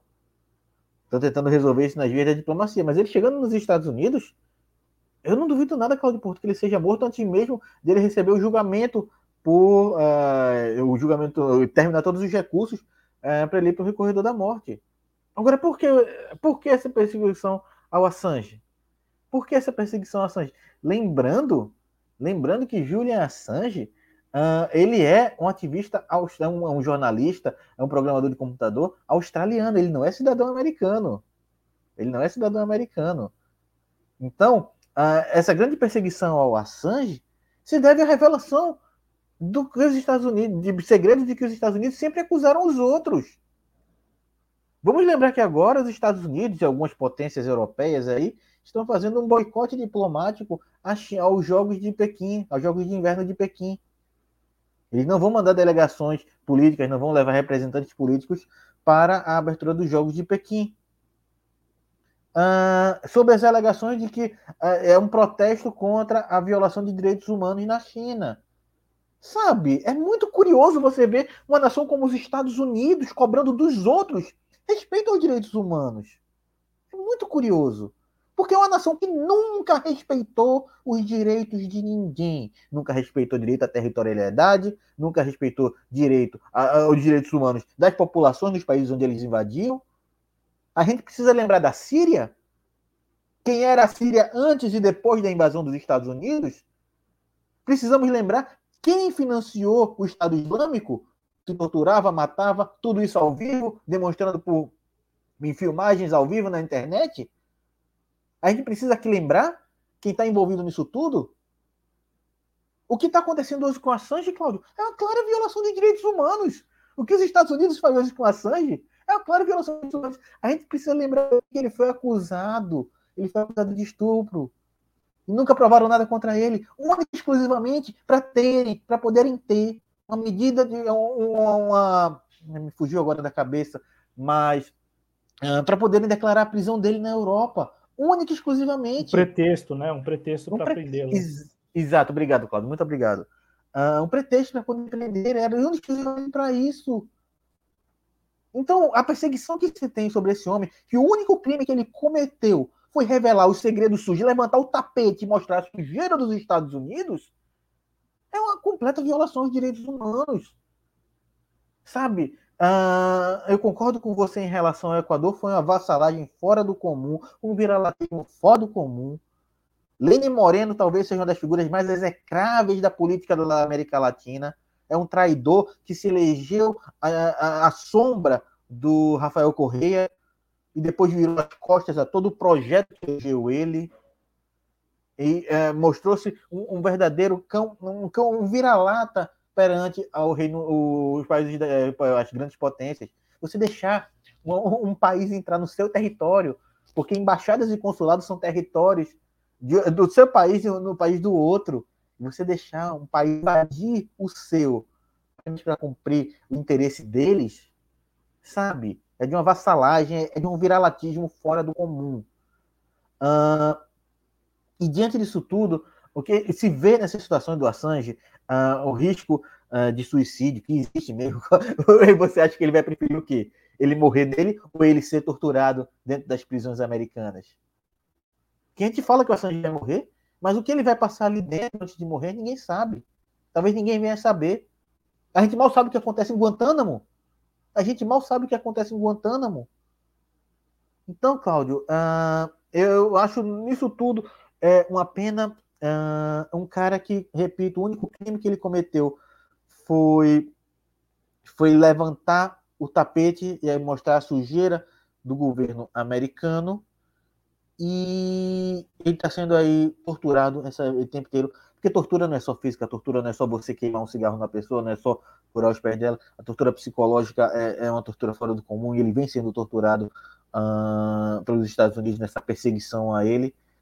E é triste ver isso acontecer com ele. E é irônico ver um país que agora está fazendo um protesto pedindo uh, um boicote à China porque ele viola os direitos humanos e claramente nunca respeitaram direitos humanos nenhum, Cláudio Porto.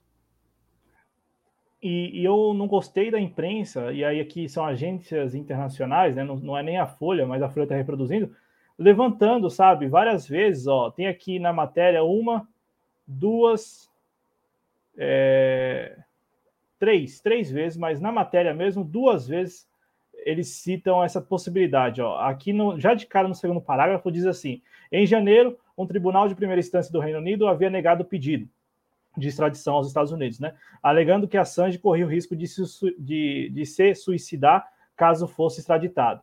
Aí tem outro trecho que diz assim, né? Ó, é, já a defesa de Assange, coordenada pelo ex-juiz espanhol Baltazar Garzón, alega que o que chamou de enxutas garantias não mudam o fato de o fundador do Wikileaks correr o risco de se suicidar. Aqui já é a defesa, é, supostamente a defesa do próprio Julian Assange levantando essa possibilidade. Mas ficar falando isso já é preparar, na minha avaliação, é preparar terreno para que lá na frente, caso a, a, extradição venha a ser de fato concluída, né, caso ela venha a ser consumada, é, justificar, né, falar, ó, oh, não, o Julian Assange não aguentou, se suicidou, não, sabe, já, já preparando terreno para isso. E o Julian Assange, desde que foi pego, foi presidente da embaixada do Equador, ele de fato entrou de vez no corredor da morte, porque é, como você disse, Pedro, ele é australiano. A única saída seria a Austrália tomar a frente e defender o fato de que o Julian Assange é cidadão australiano. Só que a Austrália, a gente sabe, a Austrália ela é uma colônia. então, e ela é uma colônia tanto dos Estados Unidos como do Reino Unido. Então, é muito difícil que a Austrália é, tome a frente. Não, não tomou, né? Em nenhum momento a Austrália tomou a frente né, no, do, desse, dessa situação do, do Julian Assange. Então, a única saída do Julian Assange para efetivamente não morrer seria a Austrália tomando a frente né, e tendo alguma autonomia, mas é, diante da, da história e da geopolítica atual, a Austrália não vai fazer isso porque ela é colônia tanto dos Estados Unidos como do Reino Unido, né, o, o Pedro? À vontade para a gente concluir este assunto e passar aqui no chat rapidinho. E é triste porque você vê um, um, um país abandonar o seu cidadão apenas por vassalagem, como é o caso da Austrália, é, é triste. Deve ser triste para ele também, sabe? Ficar pensando que o país dele, a nação dele, ah, abandonou ele a ponto de ele estar tá preso em uma nação estrangeira e a ponto de ser enviado para outra nação estrangeira que quer acabar com a vida dele e você saber que o seu país não está nem aí para você, sabe? É, deve ser complicado para ele. Eu concordo com você, Claudio Porto. A, a, a, mídia ventilando tanto a questão do suicídio do Lenny do, do Julian Assange uh, é até uma, talvez uma forma de disfarçar quando ele for morto. Uh, disseram não, ele não aguentou e é por isso acabou se suicidando. Uh, quando talvez na verdade a gente saiba que suicidaram ele dentro das prisões dos Estados Unidos.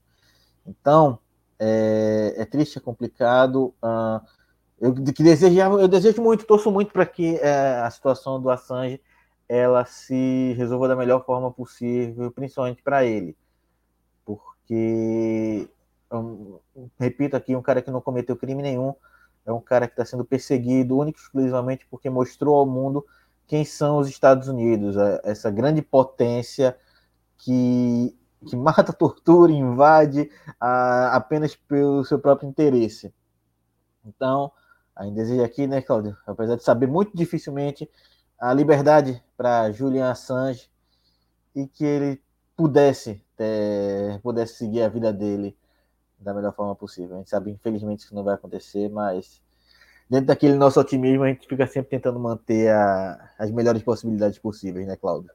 Sim, sim, são os nossos votos aí. A gente vai, como sempre, seguir acompanhando. Aqui na TV Jovens Coisas, tudo que envolve Julian Assange, a gente pauta de imediato, porque também sabemos da importância dele, e eu falo aqui, enquanto jornalista, a importância dele para o jornalismo mundial e, e, e principalmente como o jornalismo, que, que muitas vezes se presta um serviço, é, também, usando o termo que a gente já usou bastante a exaustão aqui, vassalo, se presta um serviço vassalo, muitas vezes o jornalismo não, não reconhece o papel do Assange, a importância também de defender é, o Assange, ao mesmo tempo que se defende a prática da imprensa, a prática da liberdade de opinião, da liberdade de expressão e principalmente a prática autônoma, independente do jornalismo. Né? Eu, eu falo isso porque, é, como há muitos interesses aí em jogo, Pedro, é muito comum o jornalismo que, muita, que muitas vezes se presta a um, a um serviço vassal, né, ou a,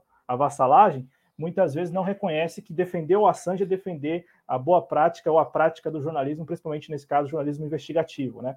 Porque o Assange não apenas mostrou, como documentou, ele, ele mostrou documentando, né? E esse é um papel que muito importante para o jornalismo global, e claro, é por isso que os Estados Unidos têm ódio do Assange, né? Por isso que os Estados Unidos não suportam o Assange, porque o Assange não foi um cara que simplesmente falou ligou a câmerazinha e começou a falar que os Estados Unidos cometem crimes de guerra. O Julian Assange mostrou, mostrou os crimes de guerra.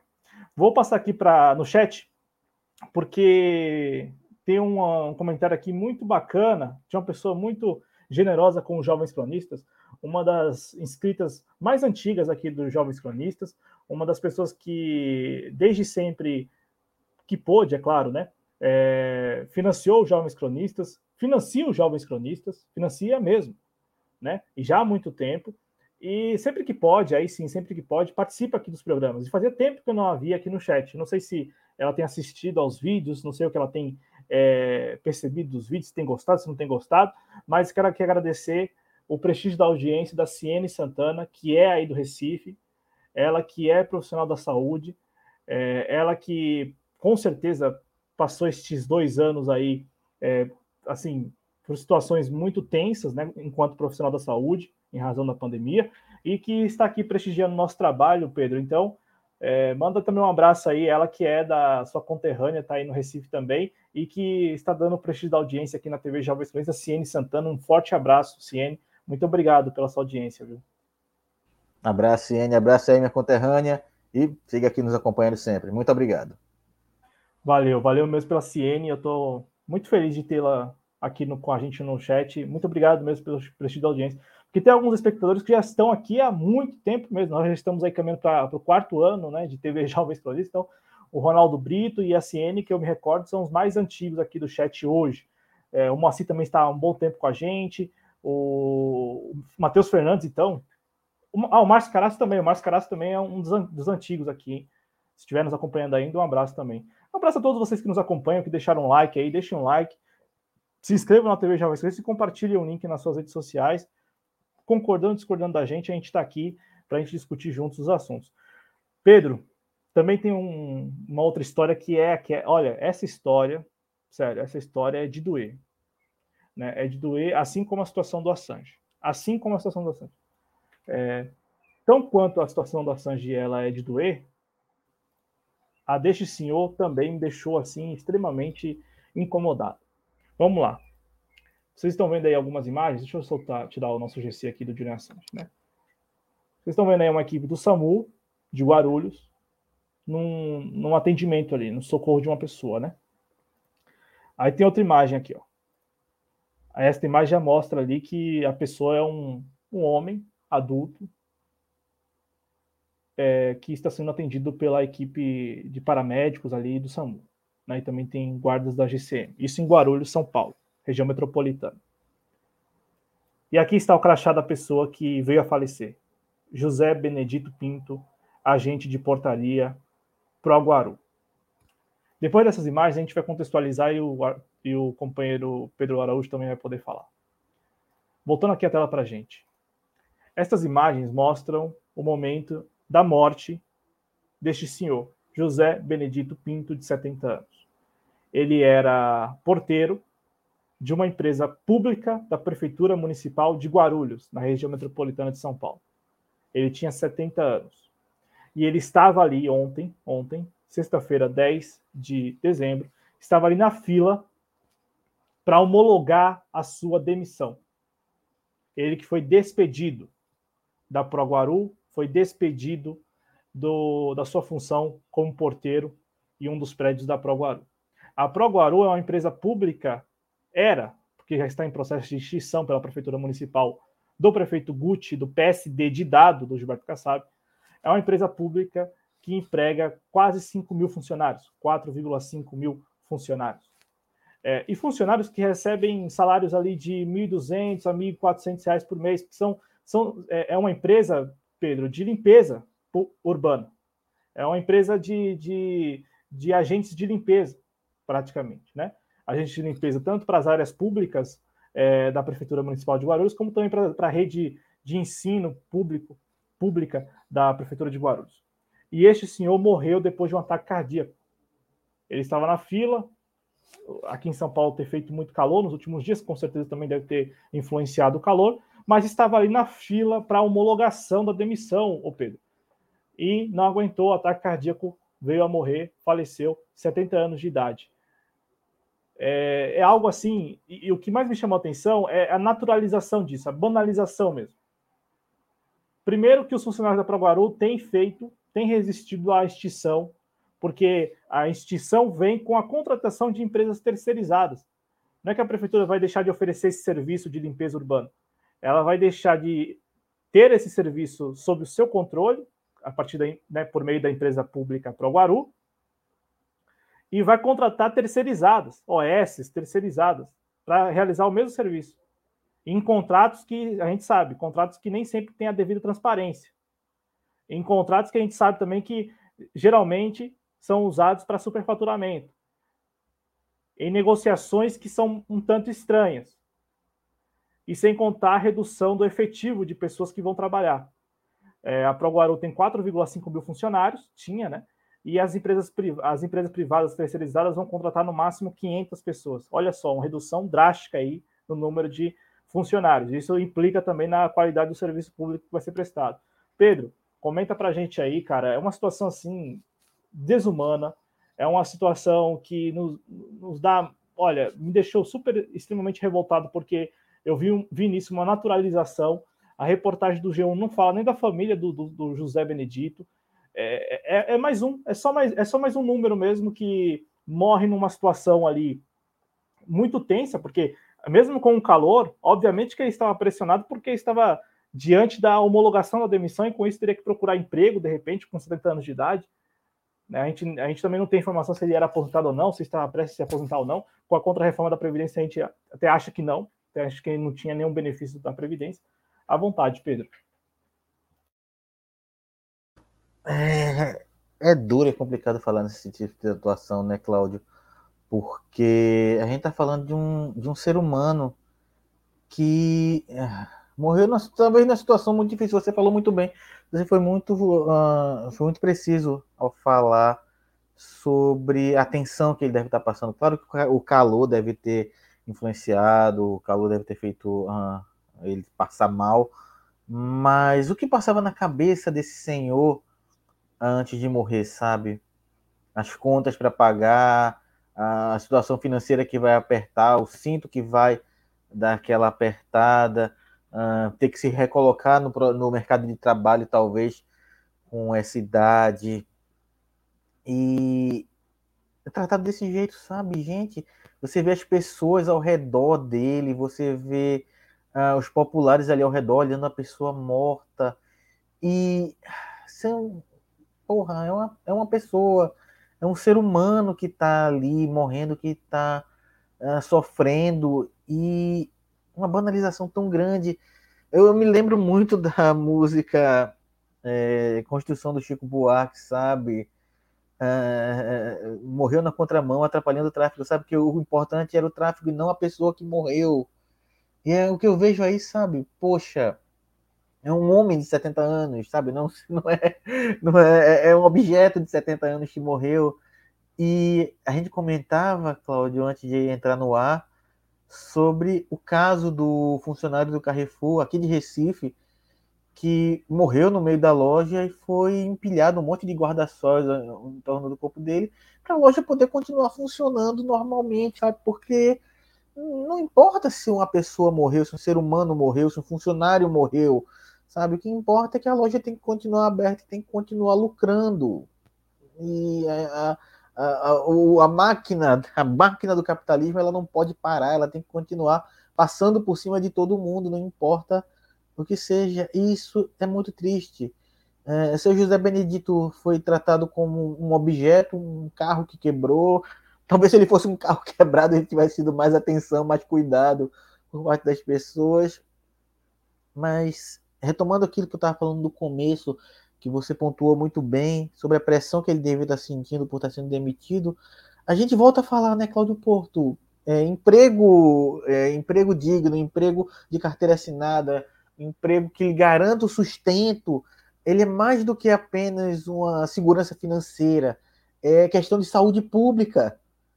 É questão de saúde pública, é questão de saúde mental, é questão de saúde física, porque a, a gente sabe, a gente sabe qual é o peso de estar desempregado, uh, a gente sabe qual é o peso de ver as contas no final do mês chegando e a gente pensando onde é que a gente vai pagar, a gente tem pouco dinheiro, qual é a conta que eu não vou pagar, qual é a conta que eu vou poder ficar atrasada, sabe?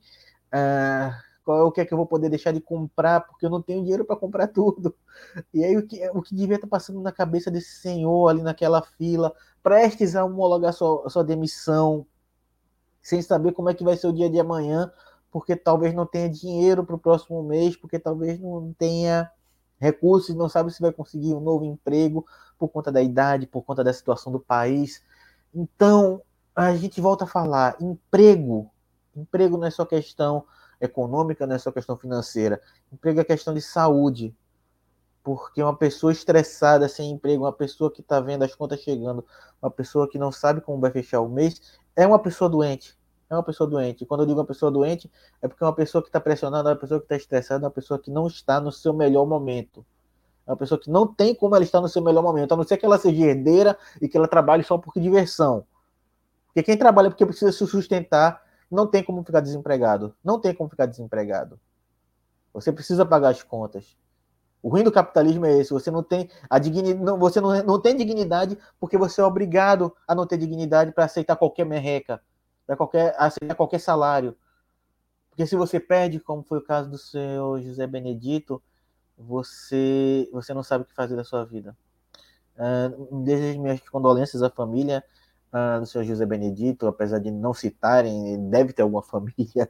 Uh, ele não é um objeto, ele não é uma coisa que surgiu do nada e foi embora do nada, né, Cláudio? E a gente deseja aqui nossas condolências. E para quem tiver fé aqui, para quem acreditar no que for, a gente reza para que ele agora possa estar num lugar, um lugar melhor, que ele possa não estar sofrendo tanto. Mas é uma pena, é uma pena, e principalmente é uma pena ver o ser humano sendo tratado dessa forma. Exatamente, Pedro. E foi muito bom você ter trazido e lembrado do episódio aí no Recife, né, do Carrefour, porque nós estamos até, eu estava aqui preparando a imagem para exibir para o público, para até para ter um registro também aqui no programa, né? É uma situação também vergonhosa mesmo, vergonhosa, sim, lamentável, desumana, porque como, como pode, né? Como como pode o, um, um, funcionário, no caso, né?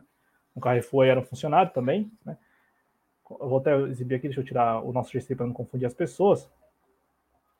Tá aí a foto, né? A foto que se referiu Pedro, uma loja do Carrefour no Recife.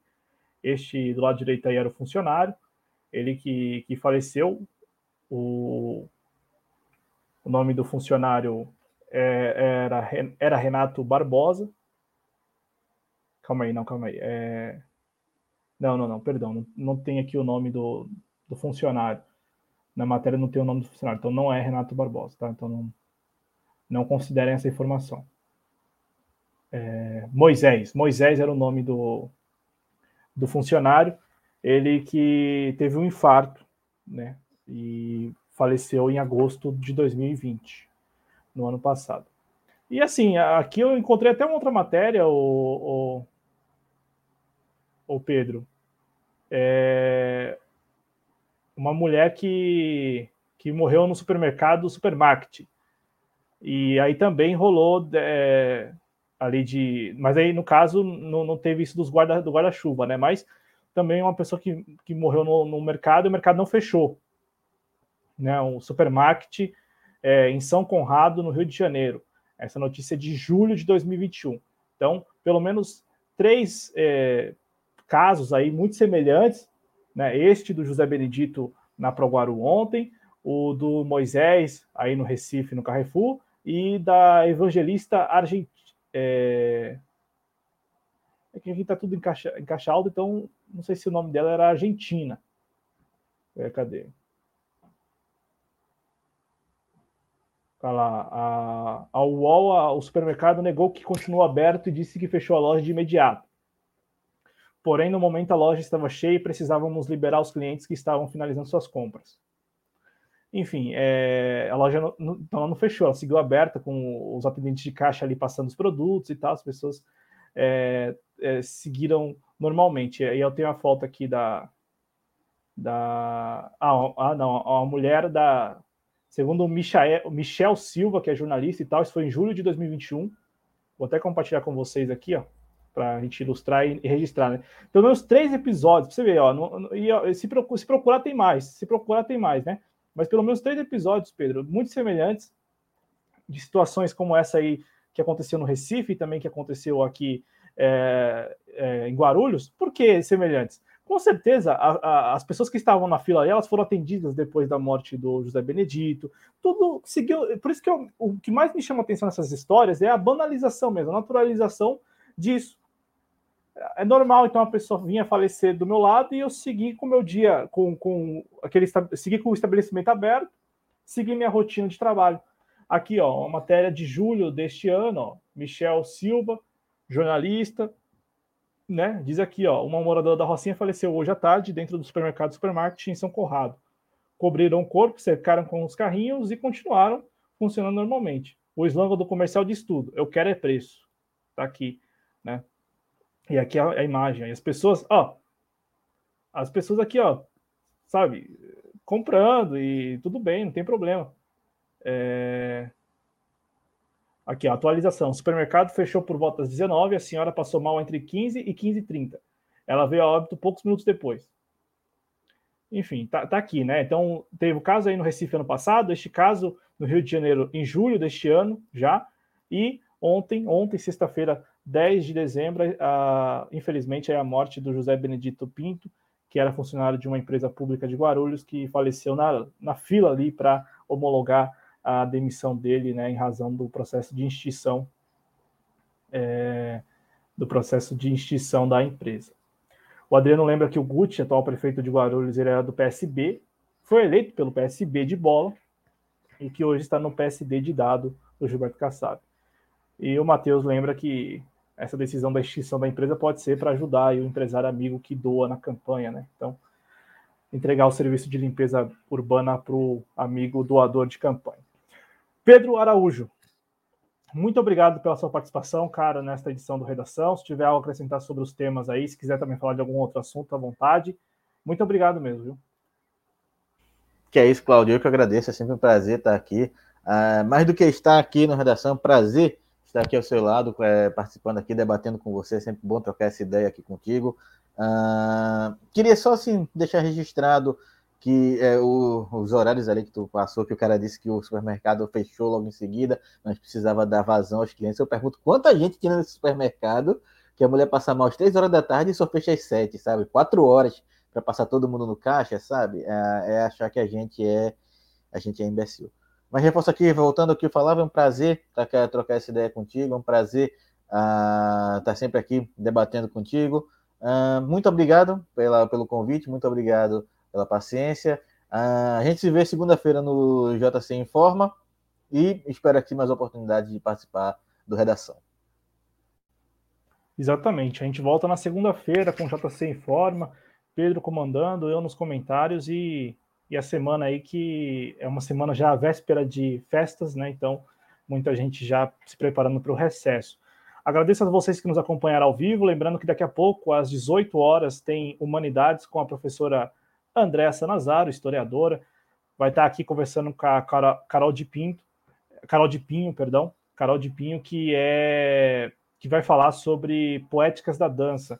É bem bacana o programa de hoje, porque é, é não é bem uma sequência, mas a, eu imagino que tenha é, faça parte de uma série aí do programa Humanidade sobre é, a dança, né, como um todo, como uma manifestação cultural Então, muito bacana. Daqui a pouco, às 18 horas, prestigiem. Se vocês estiverem em casa, estiverem disponíveis aí, estiverem, é, enfim, estiverem disponíveis para, né? Às vezes não tem o que assistir, não tem o que ler, não tem. Né? Então, venha acompanhar o programa da Andressa Nazar às 18 horas, Humanidades, hoje. De novo, reforço com a Carol de Pinho, falando sobre poéticas da dança. Mais uma vez, obrigado, Pedro. Obrigado a quem nos acompanhou. A gente encerra foi muito bom, Pedro, ter, ter falado disso, porque, de fato, muita gente nas redes sociais lembrou da música Construção, a canção Construção do Chico Buarque, depois desse episódio aí. Não apenas, veja como aqui a gente foi além do episódio de José Benedito, lembrou de pelo menos mais dois. Então, vamos é, terminar o programa escutando Construção de Chico Buarque. Provavelmente o, vai dar strike aí, vai alegar reivindicação de direitos autorais, mas pelo menos depois qualquer coisa a gente corta o final agradecendo a vocês que nos acompanharam mais uma vez. E é, todos juntos aqui vamos nos solidarizar com essas pessoas que foram mortas e morreram aí, tiveram esse fim para lá de trágico, né? De, no caso, José Benedito, dessas duas outras pessoas que morreram nos supermercados, é, faleceram de uma forma tão, como disse o Pedro, né? Tão característica do capitalismo, né? Não podemos parar, nada pode parar, tudo tem que seguir funcionando. Não importa, não importa a vida não tem muito valor. Então, obrigado mais uma vez ao Pedro, obrigado a quem nos acompanhou. Até mais, gente. Valeu. Tchau. Bom final de semana. Amor daquela vez como se fosse a última. Beijou sua mulher como se fosse a última. cada filho seu como se fosse o único e atravessou a rua com seu passo tímido. Subiu a construção como se fosse máquina. Ergueu no patamar quatro paredes sólidas. tijolo com tijolo num desenho mágico, seus olhos embotados de cimento e lágrima. Sentou pra descansar como se fosse sábado. Comeu feijão com arroz como se fosse um príncipe. Bebeu e soluçou como se fosse um náufrago. Dançou e gargalhou como se ouvisse música. E tropeçou no céu como se fosse um bêbado. E flutuou no ar como se fosse um pássaro. se acabou no chão feito um pacote flácido, agonizou no meio do passeio público. Morreu na contramão, atrapalhando o tráfego.